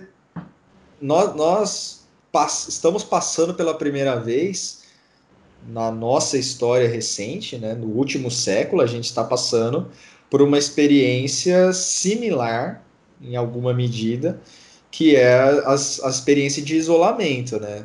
Gente, vamos lembrar aí do, de como foi março de 2020, já pensando que março de 2021 vai ser um pouco pior, porque aparentemente os lockdowns vêm aí, vem aí. E então assim, a gente começa a ter essa quebra da socialização geral. E aí, eu acho que eu vou, pela primeira vez na vida, vocês vão me ouvir citando a gloriosa é, Manu Gavassi. Né? A gente pode é, mentir para uma pessoa por muito tempo, para muitas pessoas por algum tempo, mas você nunca consegue mentir para todos o tempo todo. Então, assim, algum elemento ali, é, como a Flávia colocou, algum elemento da essência, da construção, da personalidade da pessoa, ele vai saltar aos olhos em algum determinado momento, né? E aí, ao fim deste comentário, já, porque eu ia falar que você, eu, eu, eu acabei te cortando, mas é assim, o que se tem sido colocado nos últimos dias, principalmente no site Twitter, é que, bom, agora a Carol ela precisa sair duas correntes, né? A Carol precisa sair, passar por um processo de psicoterapia para se cuidar, para verificar o que está acontecendo com ela e uma e né, tentar melhorar aqueles aspectos nocivos que foram colocados, que, que, que apareceram no, no, desenrolar dessas três semanas, se for ver. E a outra, quatro. E a outra corrente é do tipo, não, onde já se viu, psicoterapia não salva mau caratismo. Essa mulher é mau caráter, etc, etc. Então, assim, tem duas vertentes se chocando. Aí tem a terceira que corre por fora, que é a galera do não cancelamento, que é a galera, ah, saia do programa, safoda ela, eu não vou mais acompanhar. Acho que era isso. É bem isso. É um, uma questão muito polêmica, porque é aquela coisa, né? O que, que é mau caráter exatamente? A partir do momento que você fala que alguém é mau caráter, você está julgando, você está atribuindo um julgamento né? E quando você está num cenário de psicoterapia, quando você está num cenário neutro e em absoluto sem julgamentos, não é exatamente mau caráter que você vai trabalhar, você vai trabalhar características, você vai trabalhar uma história de vida, você vai trabalhar traumas, você vai trabalhar os desdobramentos de cada experiência daquela pessoa e o que aquela pessoa considera importante e os insights que forem surgindo e é um reconhecimento do todo, né? Então, é complicado, porque esse comentário do, do malcaratismo, realmente, psicoterapia não conserta malcaratismo, porque primeiro que, né, ao meu ver, como profissional, não entraria malcaratismo num consultório. É, entraria um cuidado com o que acontece com aquela pessoa, independente se ela fez uma coisa socialmente catastrófica vista ou se ela fez uma coisa só para ela ver e ela acha aquilo grave e acabou né? É que a pressão da exposição torna tudo mais grave, não tirando a gravidade das coisas que a Carol fez, claro que não. Mas é, existe, por exemplo, é muito, pelo menos ao meu ver, né? Quando eu assistia e, enfim, pensava um pouco sobre isso, é, dá para ver que ela desenvolveu traços narcisistas fortíssimos, ela, ela é um self em expansão loucamente, porque ela precisou ser assim, ela precisou dessa, desses mecanismos de defesa para lidar com o que de ruim provavelmente ela passou. Então, são mecanismos que nem todos desenvolvem, não desta forma, né? Por exemplo, a Juliette é uma figura que foi excluída lá. Ela, na verdade, ela também passou por questões na vida dela, só que ela não, naturalmente, inconscientemente, ela não desenvolveu esses mecanismos. Ela desenvolveu, na verdade, agarrar migalhas, pela ansiedade ela fala demais, ela tenta agradar todo mundo, ela se expõe, ela é a vulnerabilidade em pessoa. E a Carol é zero vulnerabilidades. Ninguém pode ver isso meu, porque nem eu sei lidar, provavelmente. Eu não posso me reconhecer como alguém frágil, sendo que ser vulnerável não é ser frágil necessariamente, entende? Enfim, então é, são questões bem importantes, porque agora a gente está falando dessas figuras do Big Brother, mas existem várias pessoas por aí que são assim e fazem esse tipo de coisa e lidam com seus traumas das mais variadas formas possíveis. Só que tem maneiras que você acaba lidando com seus traumas ou sendo uma pessoa melhor apesar do que te aconteceu. É, você escolhe, às vezes, naturalmente, uma forma que vai ferir mais as pessoas ou não, na verdade. Você vai até passar pano demais para as pessoas. No caso de quem fala muito sim para os outros e não para você mesmo, é algo que acontece muito Então, são pessoas que, pela necessidade de atenção e reconhecimento e pela carência, né, se colocam em segundo plano e vão para o outro, ou pessoas muito pelo contrário. Para lidar com isso, por justamente ter medo da rejeição, elas se colocam absolutamente é, poderosas, num sentido ruim da palavra, né, numa, num sentido tóxico. Então, são formas diferentes. Então, muitas pessoas passam a vida vivendo de uma forma e nem se, de, se dão conta do porquê fazem. E a psicoterapia geralmente vem para elucidar essa questão. Por que você faz o que faz? Por que você não faz o que faz? Então, geralmente, só esse tipo de diálogo, talvez ali com a Carol, com qualquer um, qualquer pessoa, né, se a pessoa estiver aberta a isso, ela vai começar a descobrir da onde vem né, as coisas que ela faz. Pelo menos na abordagem que eu trabalho, que é a psicanálise. Né? moleque. E a gente, né, não, tem, tem sido, tem suscitado questões muito, muito puxadas, né?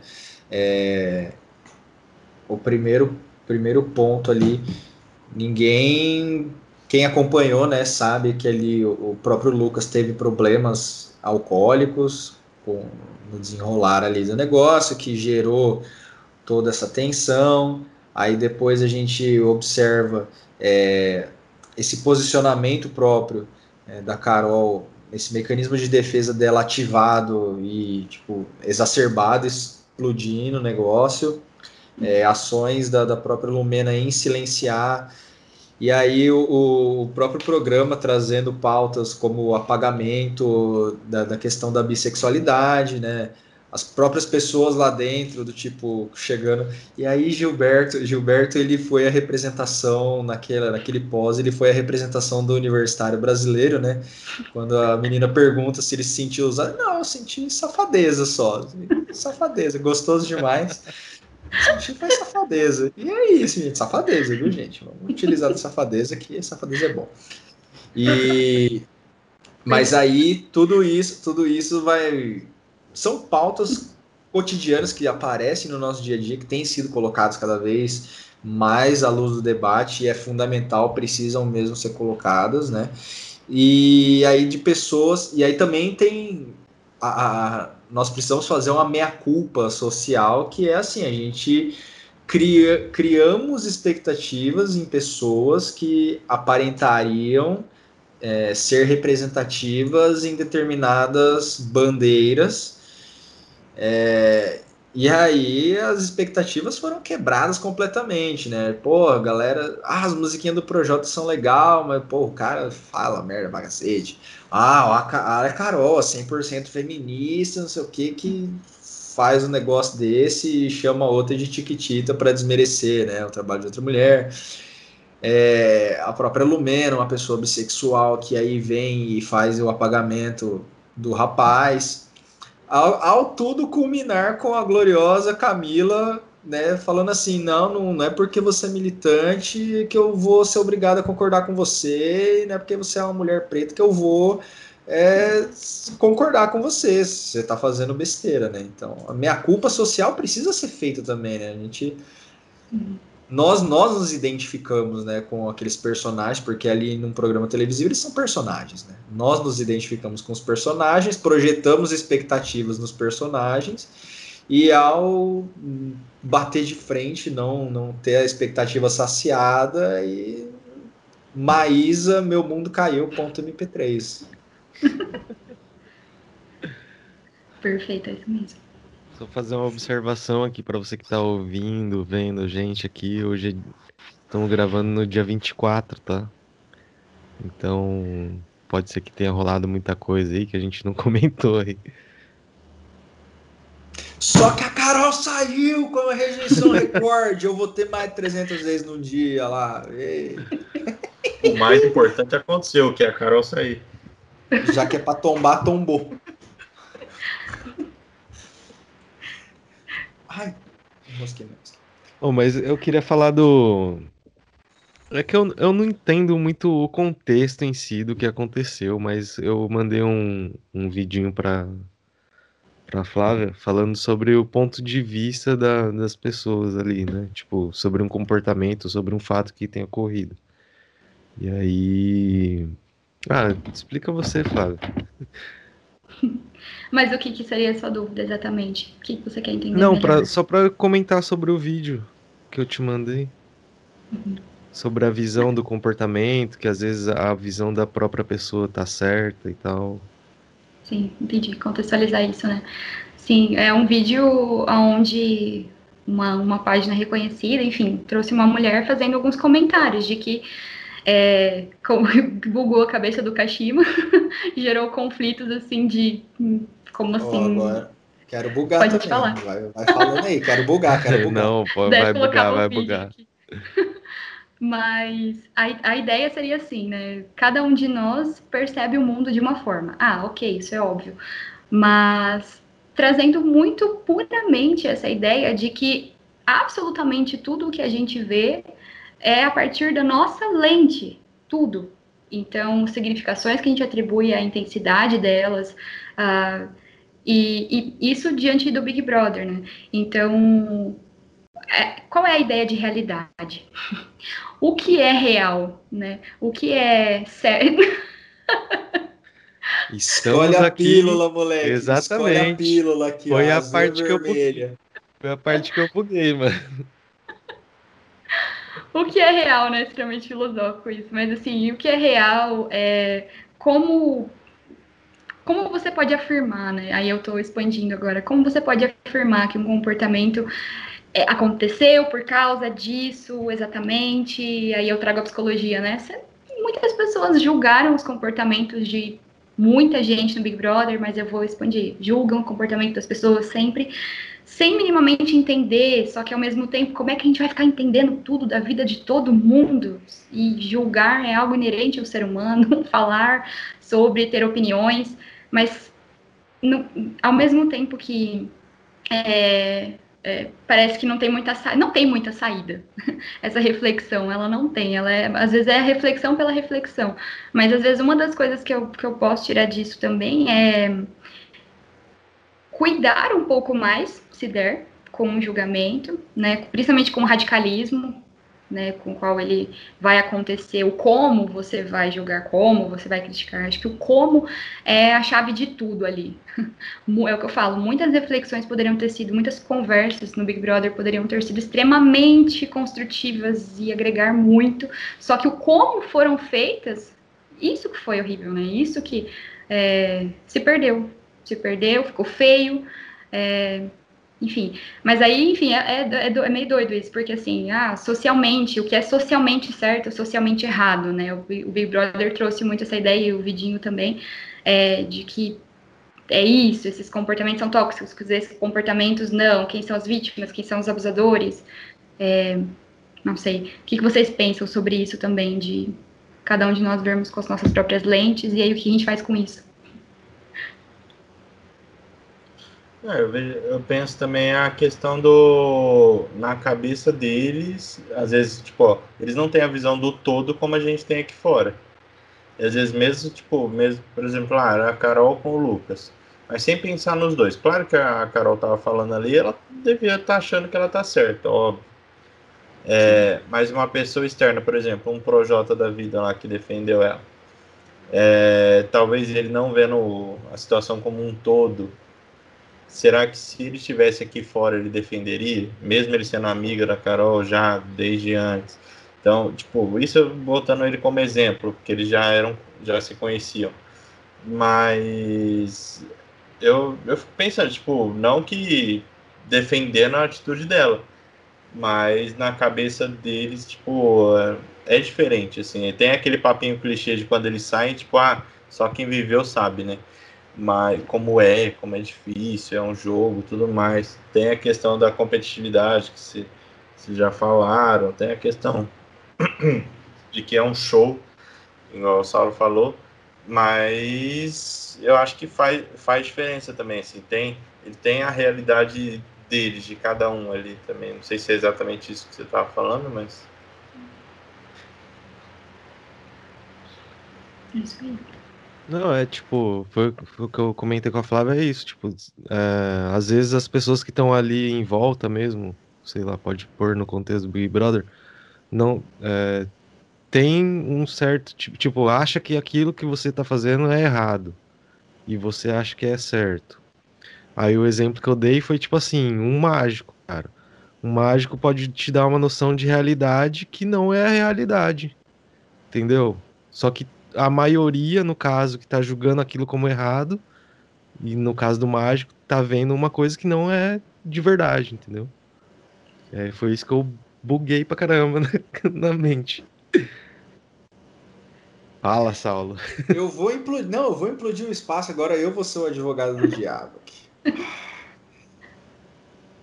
Mas pensando, mesmo neste contexto em que todas as variáveis estão colocadas, que cada pessoa né, tem a, a sua lente, inclusive eu vou bugar um pouco mais a sua mente, Kashima. Pare e pense que você nunca viu o seu rosto. Você só viu um reflexo dele. Pense nisso. É... Só para bugar um pouco mais.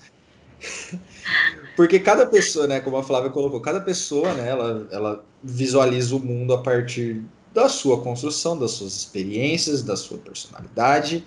Uh, lá nós temos um contexto competitivo colocado, um contexto de isolamento. Mas aí vamos pensar valores sociais. Olha só. E agora, Flávia, como a gente coloca nessa equação valores sociais. Nós que somos macaquinhos gregários, vivemos em grupo desde o início da nossa espécie, porque, bom, nós temos aí minimamente contratos sociais de como tratar os seres humanos, né? Coisas que. E eu acho que. Olha só, acho que eu tive aqui uma, uma iluminação. O que o pessoal comenta tanto assim nas redes sociais, chamando a Carol de mau caráter, não sei o quê, é porque talvez ela tenha rompido esse contrato social do, do mínimo bem-estar para se conviver, considerando o aspecto competitivo, etc.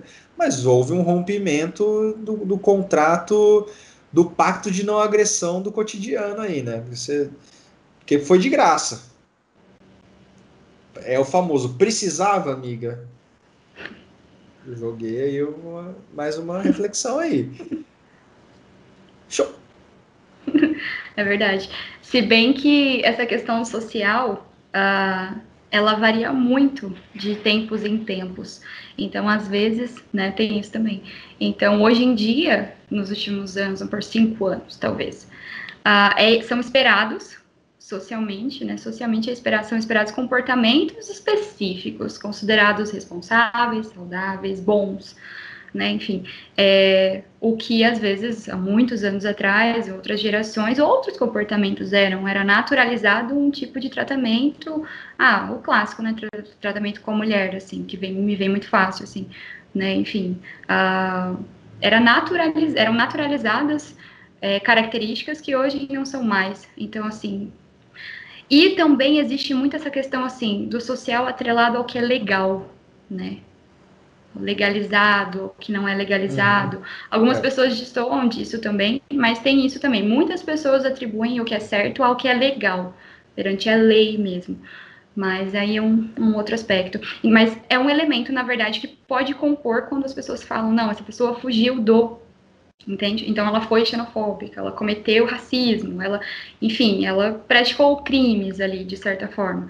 Então tem gente que se pauta no que é legal e não para julgar um comportamento, mas no geral visto como ruim, né? Visto como aquilo que ofende, que infringe o direito de alguém, infringe a vida de alguém.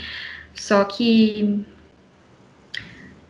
ah, essa questão de valores sociais ao que mais você gostaria de ampliar, assim, Sal? O que mais você pensou que, que dava para pensar a respeito dessas questões de lentes? Que valores sociais são relativos ou não? Não, valores sociais são relativos, a partir do, da construção da cultura. Né? Você tem valores diferentes de países, né? ah, de estados, né? Vamos colocar no, no próprio Brasil.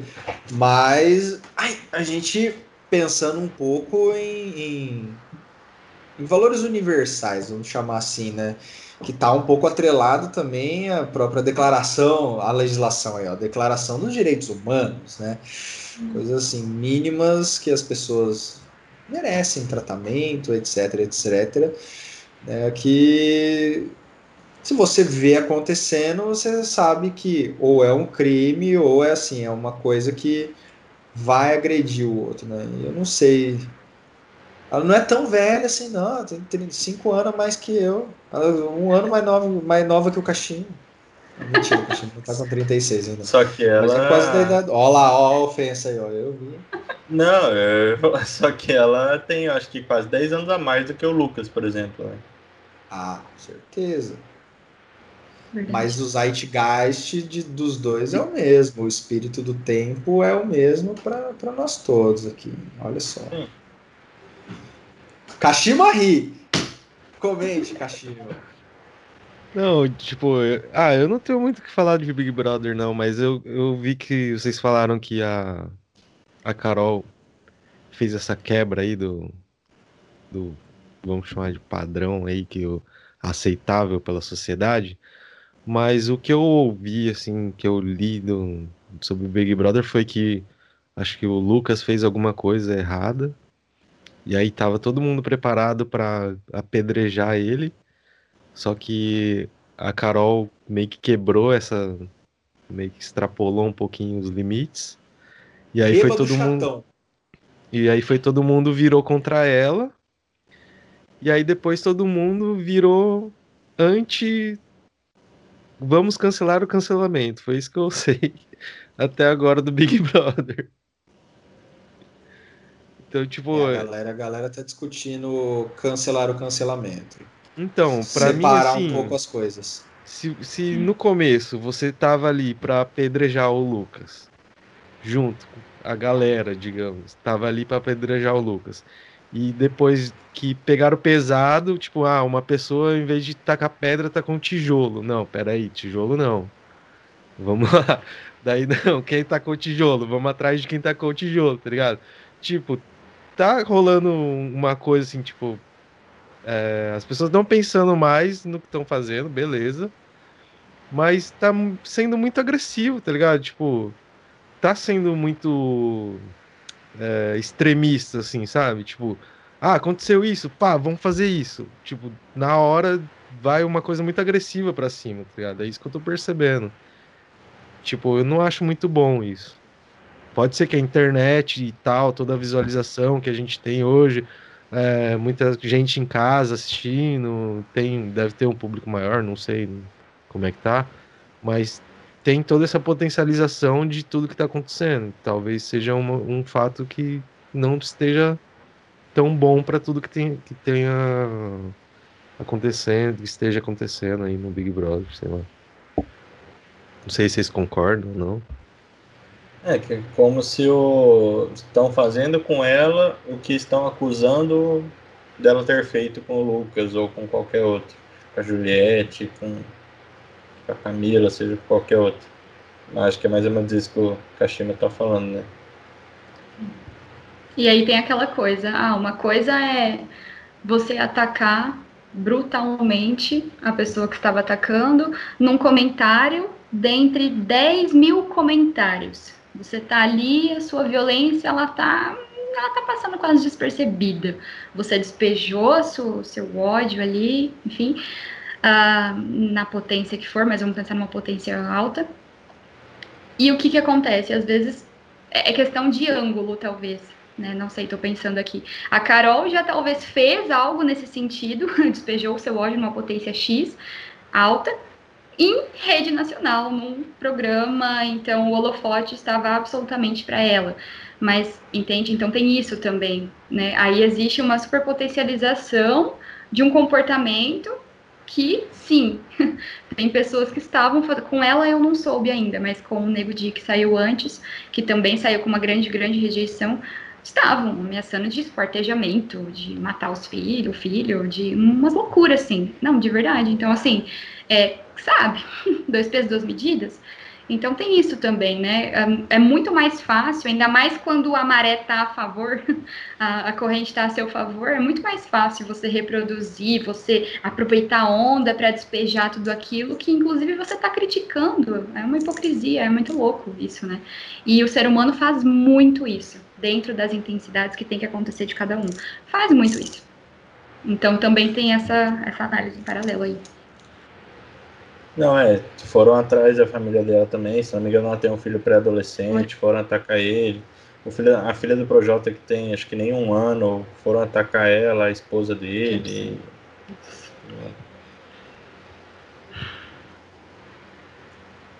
É um banho de cor.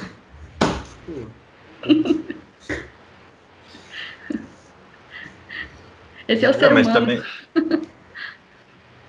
Tem que Mas cancelar também- o ser humano, eu acho, então. cancela o ser humano, né? Devolve pras bactérias. Tá vendo? O que, que você ia falar, Jean? trocar os Tadinho, dinossauros por nós. Nem, nem lembro mais o que eu ia falar. Tava com cara de que ia ser algo. Não né? deve ser importante. nem lembro, pra ser sincero.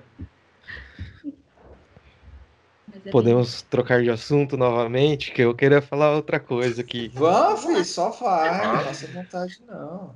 Não, eu queria fazer aqui o, a analogia lá do Gaulês, procurar um profissional e perguntar para Flávia aqui se para melhorar a minha saúde mental, eu preciso ir para a praia, preciso ir para um rolê clandestino. Como é que funciona isso? Polêmica no 044. Ok, você quer tentar. Eu não entendi direito, desculpa, Caixinha. Ele quer te jogar, ele quer te jogar a, a, a, a, chumbada pra você fisgar quer e... É receita? tipo, receita pra saúde mental? Não, eu queria Não, das saber, pessoas- tipo, Ah. é, das pessoas que têm feito isso e, tipo, alegando que é pe- pelo bem da minha saúde mental. Tipo, Em pandemia. Não Exatamente. aguento mais ficar em casa, eu preciso Ah, tá, sair, a- preciso festar. Perdão. pelo perdi. bem da minha Ai. sanidade. A minha sanidade não vai ficar 100% se eu não fumar um roche duplo na tabacaria. Nossa, isso é muito polêmico. É isso que a gente gosta. Enfim. Olha. Como todo psicólogo, né? Psicóloga, depende. famoso depende. Não tem como começar a responder isso por. É, dif- é difícil responder isso sem uma visão o máximo possível neutra e aberta a compreender por que, que essa pessoa diz que precisa disso. Será que ela realmente precisa disso? E se ela precisar? Enfim, teria que entender. Na verdade, é uma desculpa para, enfim, fazer coisas na praia ou ir em busca de realização de desejo. Enfim, nós somos movidos por desejos, não adianta. Então, para a pessoa, de alguma forma, infringir um combinado ou uma lei, mas às vezes, como às vezes, às vezes não tem uma pro- proibição legal, para ela infringir um combinado mundial de quebrar o isolamento, é porque de alguma forma ela precisa muito daquilo que ela fala que ela vai fazer. Então eu entendo dessa forma, né? Ah, aí é aquela coisa, ok, você vai atrás do seu, vai atrás da realização do seu desejo, da sua satisfação, às custas dos outros, às custas da sua avó quando você chegar em casa, da sua mãe, ou lá, enfim. Aí é uma questão complicada, porque toda escolha implica em consequências. Então, a partir do momento que a pessoa sabe do risco, e hoje em dia é difícil alguém no mundo saber que se você não sair do isolamento de alguma forma, dependendo do que você for fazer, você pode né, correr, fazer alguém passar, correr o risco, ou você mesmo se contaminar, etc., e acontecer alguma coisa. A partir do momento que você sabe disso e você persiste na realização do seu desejo, em busca dele, você assume as consequências disso e você tem que lidar, às vezes, com críticas ou com as próprias consequências, se de fato a doença te acometer e você passar para alguém e, essa pessoa faleceu ou aconteceu alguma coisa. Então, assim, eu só não sei se todo mundo faz essa, essa análise, se essa pessoa, se essas pessoas ponderam. ou se. Mas aí, novamente, o quanto as pessoas respeitam ou levam a sério a pandemia também está muito atrelado a como elas lidam, sempre lidaram com questões de responsabilidade, responsabilidade social na vida delas, é, com quão sério elas levam a própria saúde física e, consequentemente, a saúde física dos outros. Tem muitas pessoas que não se cuidam, e é isso, nunca se cuidaram. E agora, em pandemia, não é porque entrou em pandemia que magicamente, do nada, ela vai desenvolver habilidades internas e vai virar uma prioridade proteger a mãe, que ela não tá nem aí. Exemplos.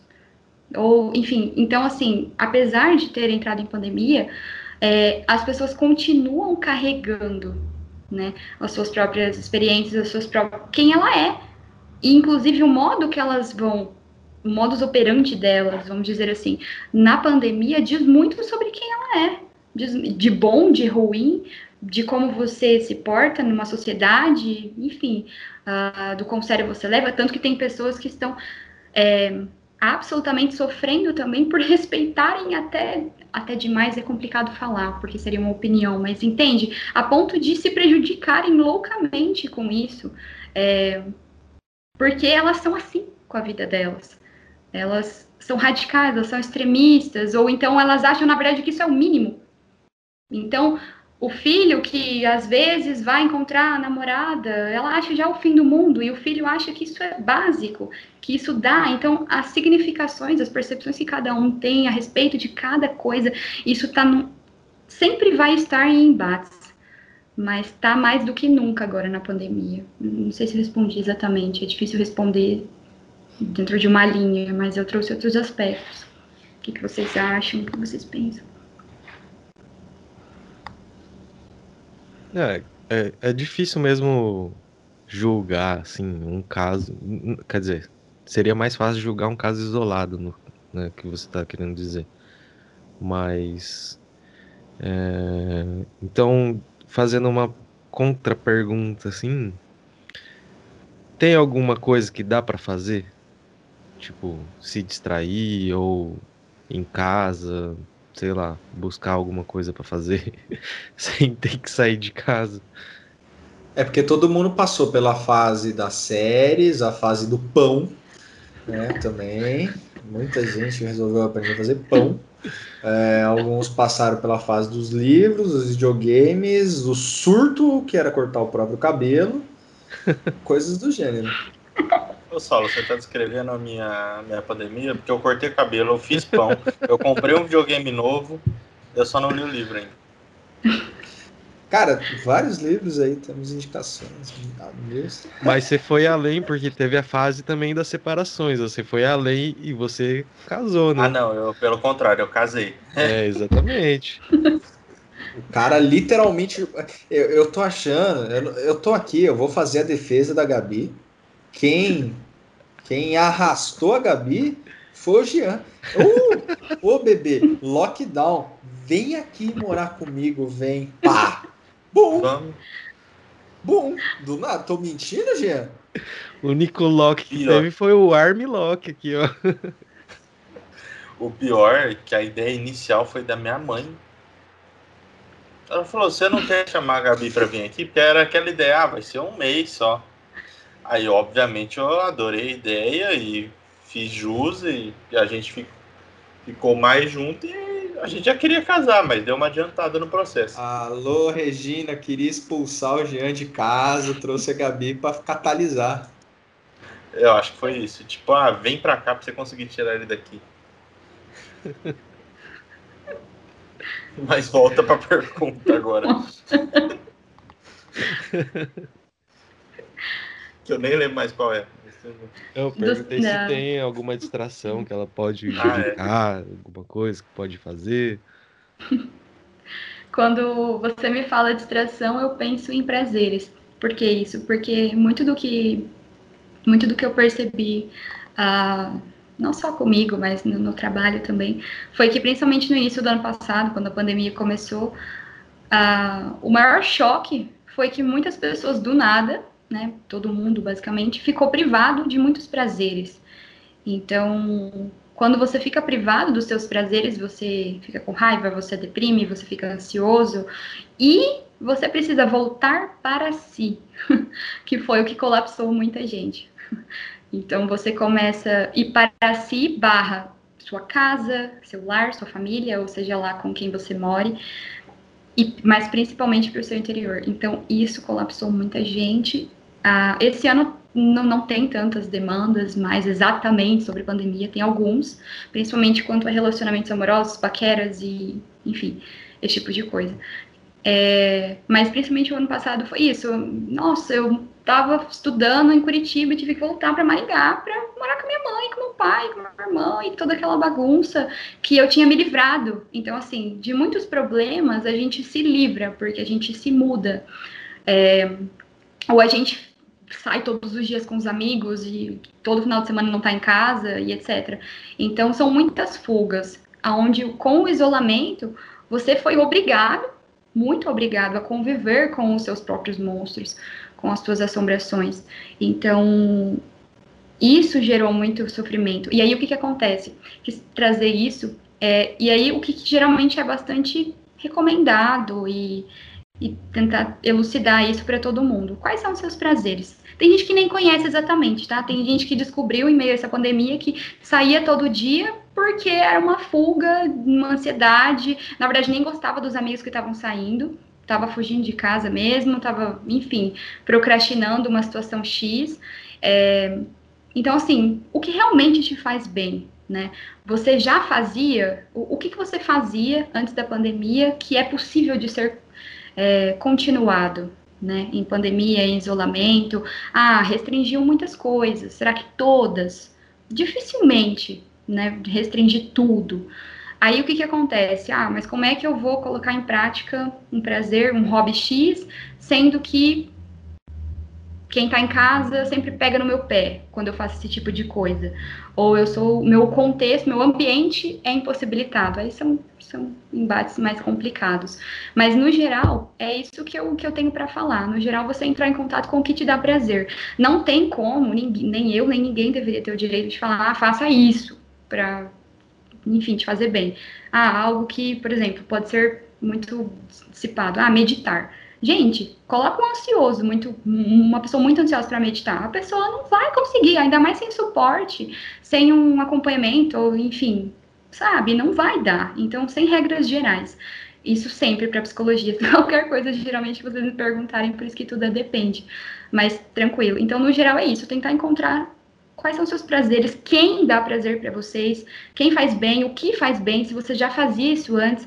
É, talvez muitas pessoas com a pandemia, inclusive, com o home office, estão tendo mais tempo de colocar em prática leituras ou tocar um violão depois do trabalho, ou enfim, sem perder tempo com o deslocamento até o trabalho, até o estudo.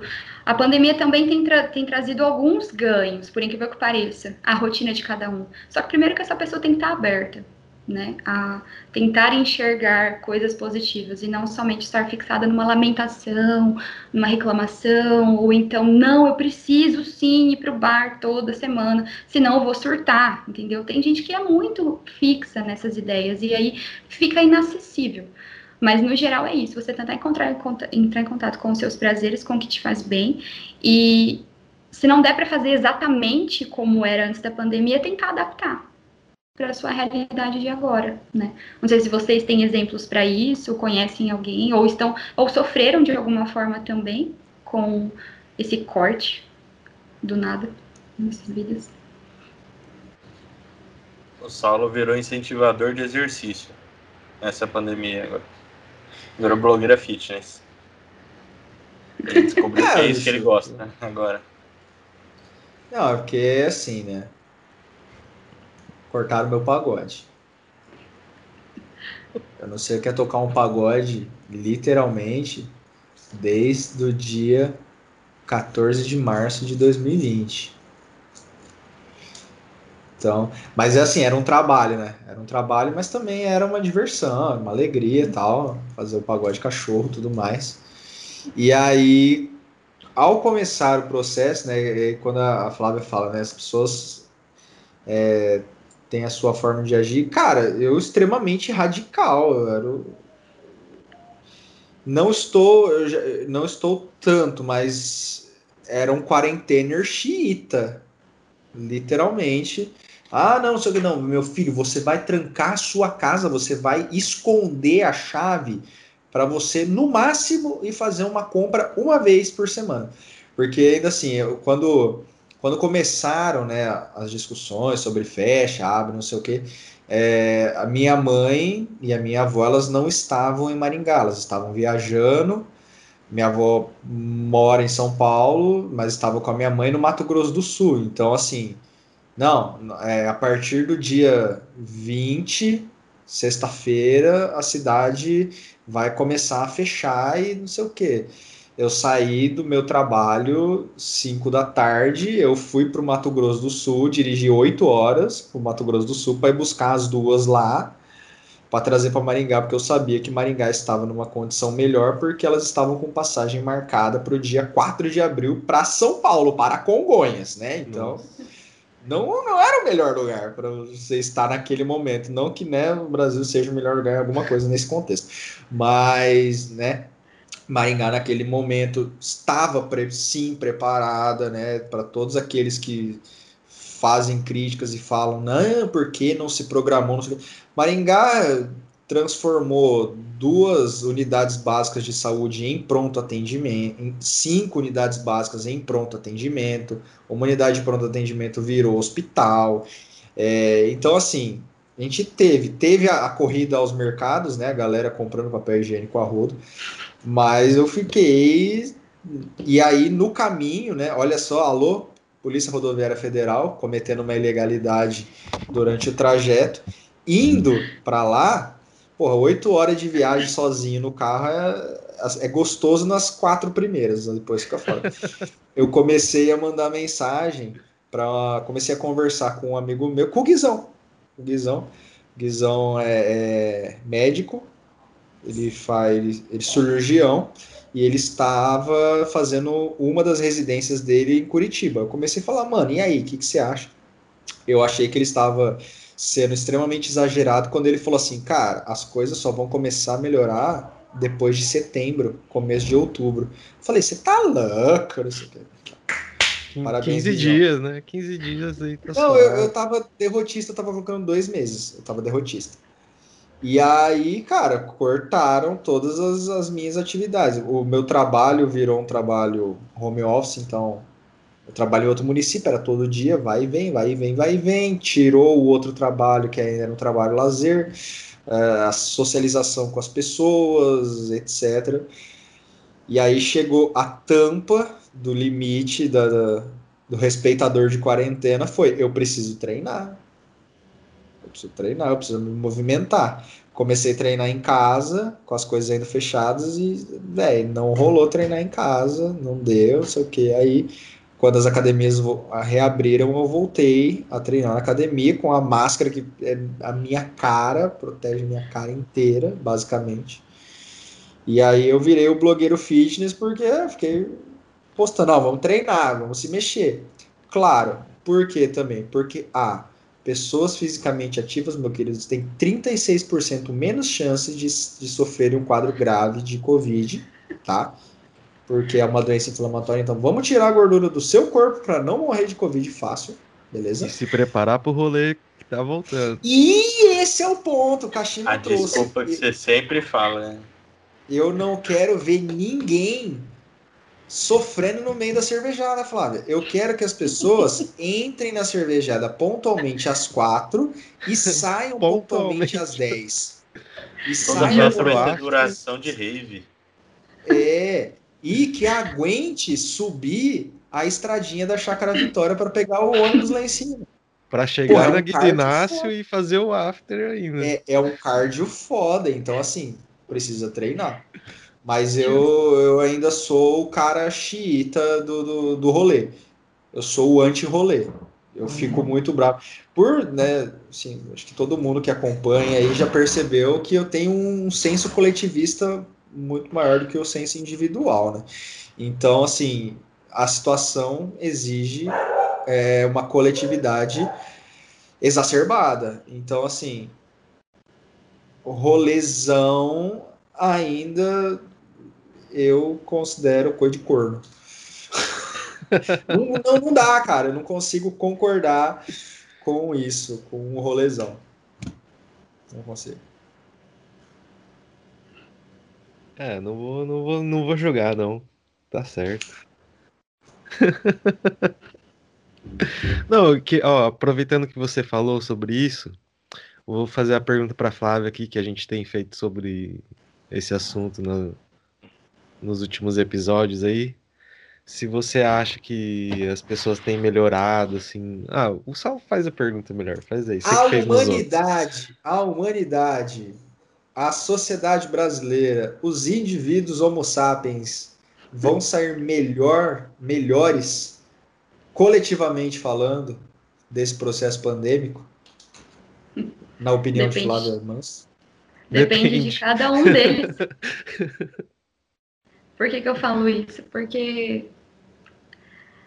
assim, quem, de verdade, quem geralmente fala que sim, uh, é bastante possível, primeiro que é de acordo com as suas lentes e às vezes é uma pessoa um pouco mais positiva. Ah, não, mas é a realidade. Primeiro que não dá para saber. Como é que você vai mensurar o quão maduro a transformação de cada pessoa de acordo com cada história de vida e cada desajuste? Como cada pessoa vai amadurecer, é, como mensurar isso, como medir isso, como saber de tudo isso, né? Então é complicado. Você pode ter, é que eu acredito que vai precisar passar, vai ter que passar um pouco de tempo depois da pandemia para a gente ter uma ideia geral se houveram ah, se, por exemplo, os estabelecimentos no geral ah, incorporaram uh, cuidados higiênicos que antes não incorpor, que antes não eram tão incorporados, álcool em gel, alguns cuidados, ou se a máscara, por exemplo, é, eu ouvi isso de um, de, de um paciente esses dias me falando, não, que eu depois da pandemia, a máscara, eu não vou abandonar totalmente. Se eu perceber que eu tô doente, eu vou pôr a máscara, sabe? Inclusive o Japão foi, foi citado por essa pessoa e tudo mais como uma admiração mesmo, a, a cultura dele. Pô, eu, não eu, peguei, muito... eu não peguei nem resfriado em 2020, a única coisa que eu peguei foi Covid mesmo. eu peguei resfriado, pai. então, eu achei muito interessante isso, porque assim, ok, foi uma pessoa que já me disse que teriam alguns... É, alguns comportamentos que iam perdurar e tudo mais, e com um senso maior sanitário mas eu acredito que vai ter que esperar passar um pouco mais de tempo, passar a pandemia literalmente, porque hoje muitas pessoas fazem têm os cuidados porque são obrigadas ou porque as pessoas vão estar olhando, então, na rua, se você está sem máscara, porque está calor, está difícil respirar. Quando passa alguém perto, às vezes você põe, mas você põe não necessariamente para você se cuidar, mas porque o outro está olhando e vai te julgar, enfim. É, então, não dá muito para saber se as, se as pessoas se vão, vão se conscientizar o suficiente. O que, que vocês têm percebido também? Essa é a minha opinião. Vai ter que passar um pouco mais de, de tempo para a gente ter uma ideia, mas falar exatamente, confirmar que houve, sim, eu acho muito difícil. Mas só daqui a uns anos eu acredito para ter uma ideia geral da coisa. O que vocês acham? A questão de máscaras assim, eu não sei não se vai pegar muito não. Mas a questão de álcool em gel, de limpeza, até acredito que sim, igual você falou, por exemplo.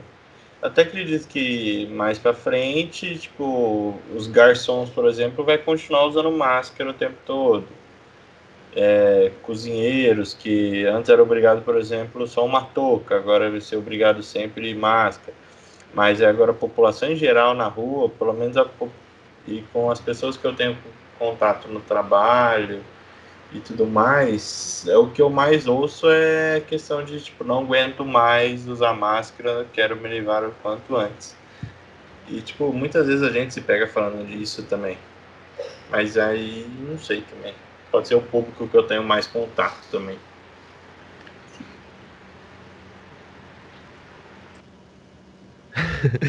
não, vou falar então. É, eu acredito assim que se, for, se tivesse que enxergar uma, uma, um desenvolvimento aí do, do comportamento e tal, dessa ideia de coletividade, eu acho que já teria que ter surgido isso, alguma, de alguma forma assim, mais acentuada. É, eu falo isso pelo exemplo que eu tenho aqui no Japão, claro, que me ajuda bastante, sim. E um exemplo que eu posso dar é, é que o pessoal fala de pela limpeza da, da cidade, enfim, que tem aqui. E tem japoneses que contam que antes da guerra não tinha isso, não era, não era um costume, assim. E depois da guerra que ficou muito escasso os recursos, e aí começaram a se organizar coletivamente, pensar mais no coletivo e pensar nessas coisas. Inclusive, ontem eu assisti um seriado que eu vou deixar a indicação aqui, que é, chama Japan Sinks 2020, que é, é uma teoria de que o Japão vai afundar num terremoto. E o senso de coletividade é muito absurdo. Tipo assim, eu, eu fiquei pensando, mano, véio, se fosse no Brasil, ia sair cada um matando um outro para roubar coisa um do outro, tá ligado? Não ia ter, tipo assim, ah, vou ajudar meu vizinho, vou ajudar uma. Ah, a pessoa tá perdida ali, vou ajudar. Mano, não, não tem, tipo assim, já teria que ter surgido isso, sabe? Essa, essa coisa de querer ajudar o outro. É... Dando um outro exemplo que nada a ver que eu vou falar, mas é, voltando lá na, na, questão de redes sociais, que mais uma vez vou falar aqui do, do, do Gaules, né? Que ele fala do, da questão de postar coisas ajudando as outras pessoas, que às vezes é muito julgado isso, tipo assim, ah, você tá postando porque você quer view tal, você quer aparecer. Mas não, tipo assim. Porque você é biscoiteiro. É, exatamente. Mas ele fala que, tipo assim, é, uma, é igual o Saulo posta fazendo exercício, é uma forma de você incentivar outras pessoas a, a querer fazer isso, sabe? Tipo assim, pensa. Se o legal do, do Instagram não fosse lá pessoas com corpo perfeito tal, postando várias fotos desse jeito, Imagine se o padrão fosse pessoas postando coisa, tipo, ajudando as outras pessoas. É, seria um, tipo, uma coisa muito mais diferente do que tem acontecido, sabe? Tipo, o senso de coletividade seria a modinha, digamos, seria o hype. A galera querendo ajudar, entendeu? Então, tipo, ah, O que é prioridade, já... né? Para cada país, para cada cultura, os valores, no caso, assim me vem muito isso, né? São prioridades, cada um tem as suas e o Brasil tem as dele. É, por isso que eu falo que para mim já deveria ter aparecido algo tipo mais acentuado assim na questão de coletividade, entendeu?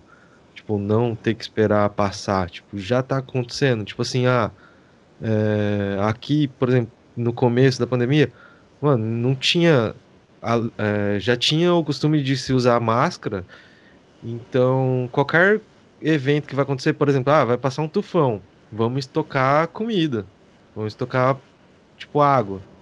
Então, pô, vai, vai ter a pandemia, na hora que começou a sair notícia, a galera começou a comprar um monte de máscara. Tipo, vai na farmácia, compra três, quatro caixas de máscara. E aí começou a faltar. Só que em, em contrapartida a galera já, tipo, meu, tá faltando, então vamos só cada um comprar uma caixa e vamos doar para quem não tem, sabe? Tipo assim, é, por exemplo, a Sharp, que não tem nada a ver com produção de máscara, começaram a produzir máscara para fazer, tipo, para doar, para vender, que seja. Não precisou então, de nenhuma imposição de governo. É, nenhuma... exatamente. Entendi. Essa questão no Brasil, da máscara. Que as coisas funcionam com imposição. Assim, é, então, essa questão da máscara, tipo assim, mano, é, é proibido andar sem máscara, senão você vai levar uma multa. Pô, aqui não tem isso. Tipo assim, mano, você vai andar de máscara ou você vai ferrar com todo mundo. Então, tipo, você vai andar de máscara. Não precisa chegar alguém e falar, mano, você vai ser preso se você andar sem máscara. Então, tipo, pra mim já deveria ter aparecido alguma coisa, assim, nesse sentido, entendeu?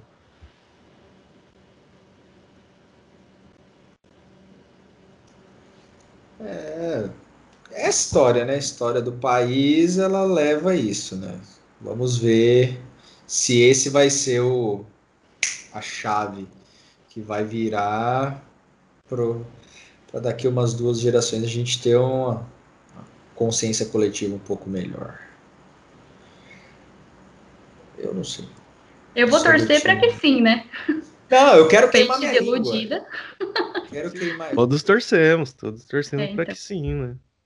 Sou do time que é pessimista, mas eu também torço. Até no meu pessimismo, eu sou pessimista para queimar minha língua. Sou pessimista para que o meu pessimismo dê ruim. Não, mas tipo aí, assim, ó, pensando que a mudança não vai acontecer de uma hora para outra, é, já é bom que uma pessoa ou outra já pense, tipo, ah, mesmo que eu for vacinado, eu vou continuar usando máscara. Ou quando eu tiver gripado, eu vou usar máscara. Porque eu, quando eu tive contato com o japonês, tipo assim, eu vi uma pessoa, tipo, isso lá em 1998, tá? Eu vi um japonês usando máscara. Eu falei, mano, por que, ele tá de máscara? Né? Não entendi. Aí me falaram, pô, o cara tá, tá gripado. Cara... Mas por que, que ele tá usando máscara? Tipo, não faz sentido nenhum. O cara tá usando máscara, tá gripado. E, tipo, espero que, é, sei lá, o mínimo que seja, algumas pessoas no Brasil tenham essa consciência e, tipo, mudar essa cultura de, tipo, usar máscara. E aí, aos poucos, vão, vai mudando, entendeu? Só de pouco em pouco vai. Espero, né? Tomara, tomara, tomara. É, eu admiro muito isso. Apesar de esperar uh, o que a época que deu uma baixada nos casos, o que deu para perceber é que na verdade o pessoal, ao primeiro sinal de feriado, bum, sabe? Então essa experiência de que todo mundo, né, enfim, soube disso. É isso, o primeiro, parece aquela coisa assim, é, não, aí eu não sei se é uma coisa a nível mundial, vamos pensar no Brasil os dados mostram isso. Então, assim, prendeu, prendeu, prendeu, prendeu, não conscientizou no geral, né? Para toda regra tem uma exceção. No geral, parece que não conscientizou, e aí soltou um pouco, sabe? Aí quis compensar loucamente, tudo aquilo ficou preso. Então, essa, essa ideia mesmo que a gente comentou de é, não que é errado, tá? Mas é uma comparação. Ah, sem pandemia e tal, tem que cuidar do corpo, do fôlego, porque daí a cervejada, pontualmente 4 horas, terminar às 10, ou então vai ter que durar 24 horas. É uma ideia, eu acredito, inconscientemente, de compensação, né? de todo um período que não se teve esse tipo de prazer. Então, se numa conversa despretensiosa surgiu essa, essa, essa ideia de compensação, e tranquilo, porque seria num, num momento fora de pandemia, acredito, e etc., é, se em pandemia a galera já está já tá respondendo desse jeito, é difícil acreditar a priori num, num cenário muito diferente, apesar de uma parte minha querer e acreditar, mas difícil.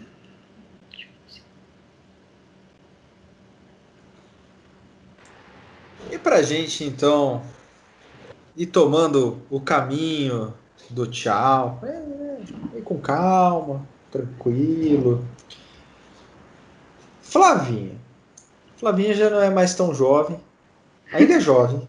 Ainda é jovem. Mas não é tão mais jovem assim. O que a Flávia, meio jovem, gostaria de dizer para a Flávia Jovem e todos aqueles que circul, circulavam, circundavam a Flávia Jovem. Nossa. Qual conselho você daria para você mesma e para aqueles da sua geração? Não comam morcego. Ó, começou a sinofobia. Ah, caralho. Muito bom. Como é? Vai, nós vamos tomar Foi disclaimer. Nós vamos tomar disclaimer por é, fontes oficiais não confirmam essa informação. Ai, gente, o que, que eu diria para minha pessoa mais jovem, para as pessoas? De verdade, parece um grande clichê, mas para mim isso é muito certo. E eu tento falar disso para quem eu converso. Enfim, é muito mais cuidado, respeito e carinho com a história de vida das pessoas e com como as pessoas são e fazem o que são. É uma coisa muito louca, assim, que, que se consolidou em mim depois da, do curso e principalmente depois da, da profissão. É, tanto que em casa, depois eu comecei a fazer o curso e principalmente agora que eu trabalho, não, agora que eu trabalho já a família já aceitou, mas principalmente as pessoas que mais estavam perto de mim, falam: você mudou muito, agora nada pode, agora tudo, é, sabe assim, é, tudo depende, ou então não pode isso, não pode aquilo, não pode fazer piada, não pode isso o quê. E olha que eu nem sou tão radical, tá? Mas enfim, dentro do meu contexto, é, ficou muito fácil para mim. Eu acho que encaixou tanto essa. É, eu precisei, né, uh, dessa aceitação aos, à história de vida das pessoas, ao porquê as pessoas fazem o que fazem, enfim. É, ao mesmo tempo que eu acredito que só eu só consegui respeitar da forma que eu respeito e acolher, porque eu tenho gosto por esse por essa aceitação. E possivelmente isso pode dizer algo sobre mim a respeito do quanto eu gostaria de ser também acolhida e compreendida e aceita dentro do meu passado também. Acredito que isso tem muito a ver comigo, porque nada se liga a nós tão fortemente, a não ser que isso diga muito sobre nós mesmos. Então, não é à toa que se eu sou tão apaixonada e é tão fácil para mim, no geral, aceitar e respeitar a vida das pessoas e convidar ao diálogo, é porque isso diz muito sobre mim também, sobre as minhas necessidades. Fica aí uma exposição pessoal. Mas eu diria isso para as pessoas e para mim mesmo, sabe? Erra menos, presta mais atenção, julga menos, é, escuta mais, a, o exercício da escuta, em especial na clínica, mas dá para reproduzir isso fora. É, escutar é muito difícil. A gente ouve, mas às vezes a gente ouve já pronto para falar alguma coisa, já pensando na gente. É, então, assim, escutar é uma, é uma arte é uma coisa que faz muito bem para você e, pra, e principalmente para as pessoas. Porque se a pessoa está falando, é porque ela precisa ser ouvida, ela precisa daquele espaço. É, não que tudo tem que virar uma terapia, uma psicoterapia, mas dar mais espaço a quem pede. E, de alguma forma, tentar prestar mais atenção às diversas formas que as pessoas pedem ajuda. Porque às vezes é num momento de raiva, é num grito, é num soco na parede, que essa pessoa está pedindo me ajuda socorro, eu tô sofrendo. Então hoje para mim é mais fácil identificar esse tipo de coisa, tá na minha vida pessoal. Não que eu tenho sangue de barata também, porque eu também sou brava. Quando precisa ser teimosa e intolerante para algumas coisas, mas no geral, por mais que às vezes eu tenha uma reação no meu contexto pessoal, eu automaticamente já penso, hum, eu sei por que isso está acontecendo, eu provavelmente sei, então volta lá, conversa. É muito ruim isso também, porque toda hora tá implicado.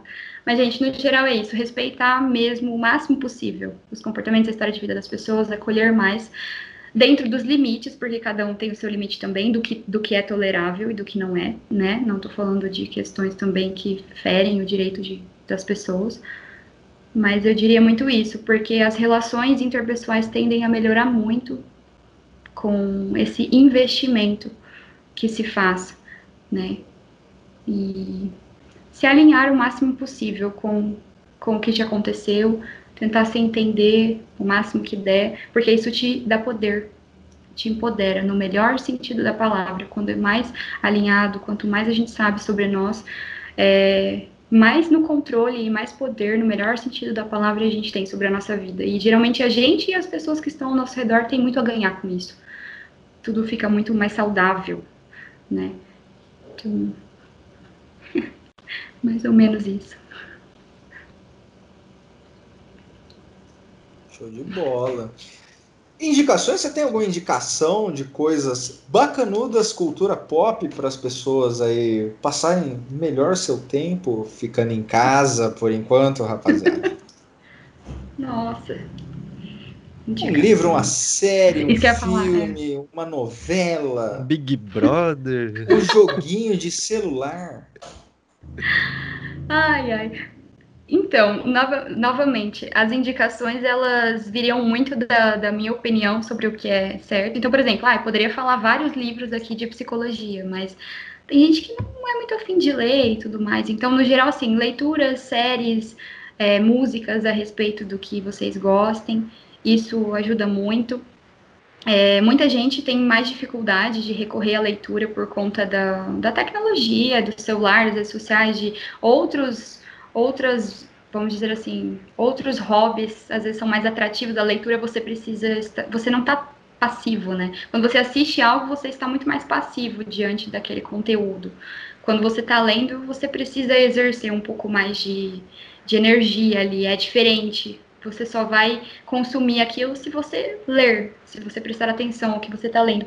Mas a, a, a experiência da leitura, ela pode trazer outras, outros ganhos por ser um outro formato, uma outra modalidade, fora da, da dessa questão tecnológica, essa questão das séries, dos programas.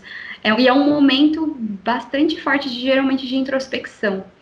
Geralmente, quando você está assistindo um programa, você está ali, aí você começa a pensar sobre o que você está assistindo, aí vem uma propaganda.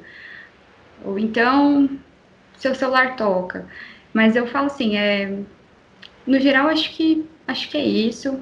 Exercício físico ajuda bastante, porque, né, inunda o nosso ser de Cara, motivação. Saulo, Saulo tá parecendo Paulo Cintura, mano.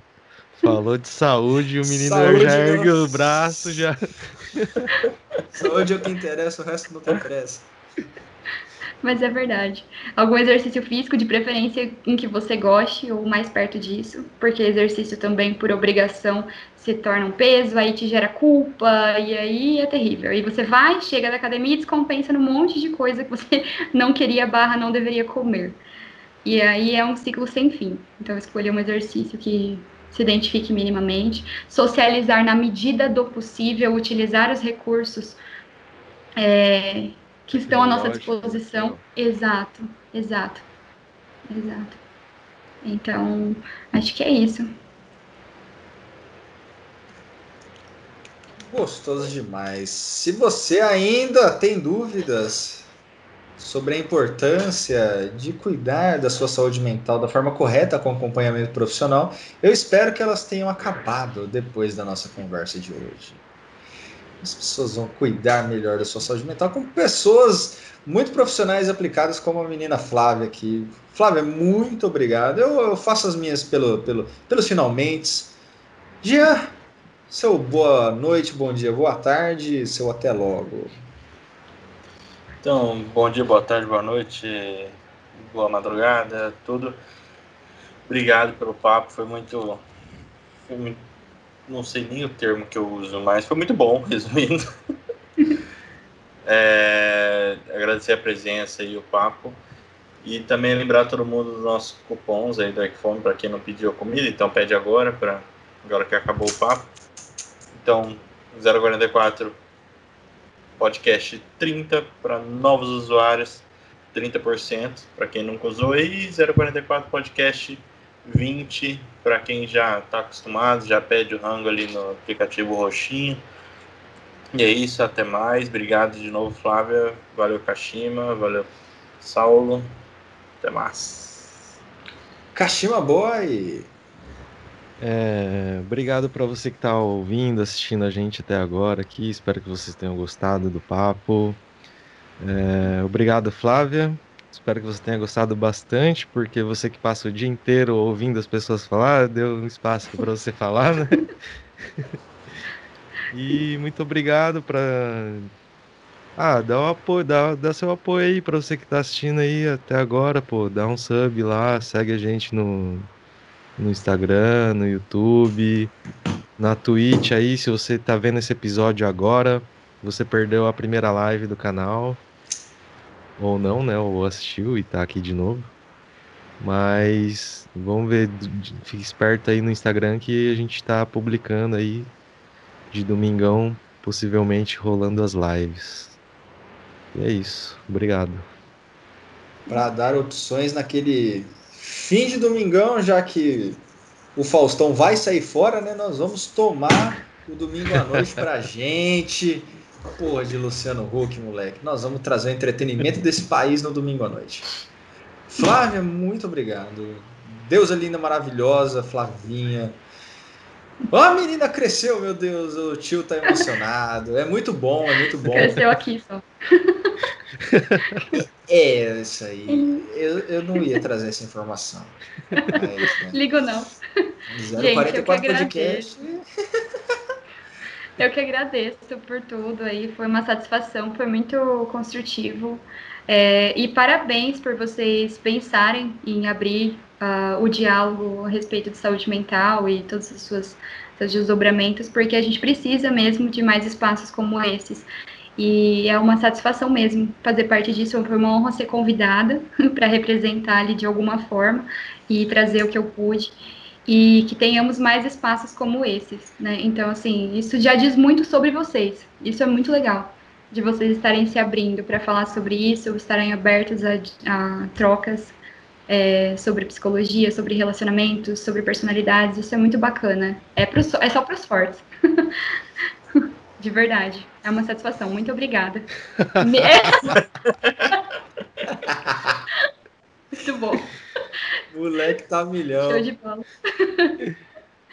Então, muito obrigado, meus queridos hosts, Rafael Kashima, Jean, Flavinha, valeu. Você que está nos ouvindo até agora, se inscreva no YouTube, sininho, notificação, mande para os seus coleguinhas, para você curta a gente no Instagram, no Twitter também, a gente fala umas pataquadas no Twitter, em breve, ao vivão, e não sei se a Flávia, não sei se você viu no, no último episódio, mas se nós batermos 50 pessoas simultâneas na nossa live, eu vou fazer de sunga. Eu tô prometendo aqui, eu vou ficar de sunga, então. Acho desnecessário passe a palavra adiante para pelo menos dois coleguinhas. Não é Espalhe pirâmide. a palavra. Não é pirâmide, é marketing multinível para o 044 Podcast. Esqueceu da Twitch, pô. Segue nós na na Twitch Twitch né? também, segue a gente sub na Twitch. E é isso para você que acha que vai reprogramar o seu DNA e soltar o grito da masculinidade, você tá por fora, você nunca será. Um beijo de luz no seu hipotálamo e é nós até a próxima. Beijos. Valeu. Falou. Valeu.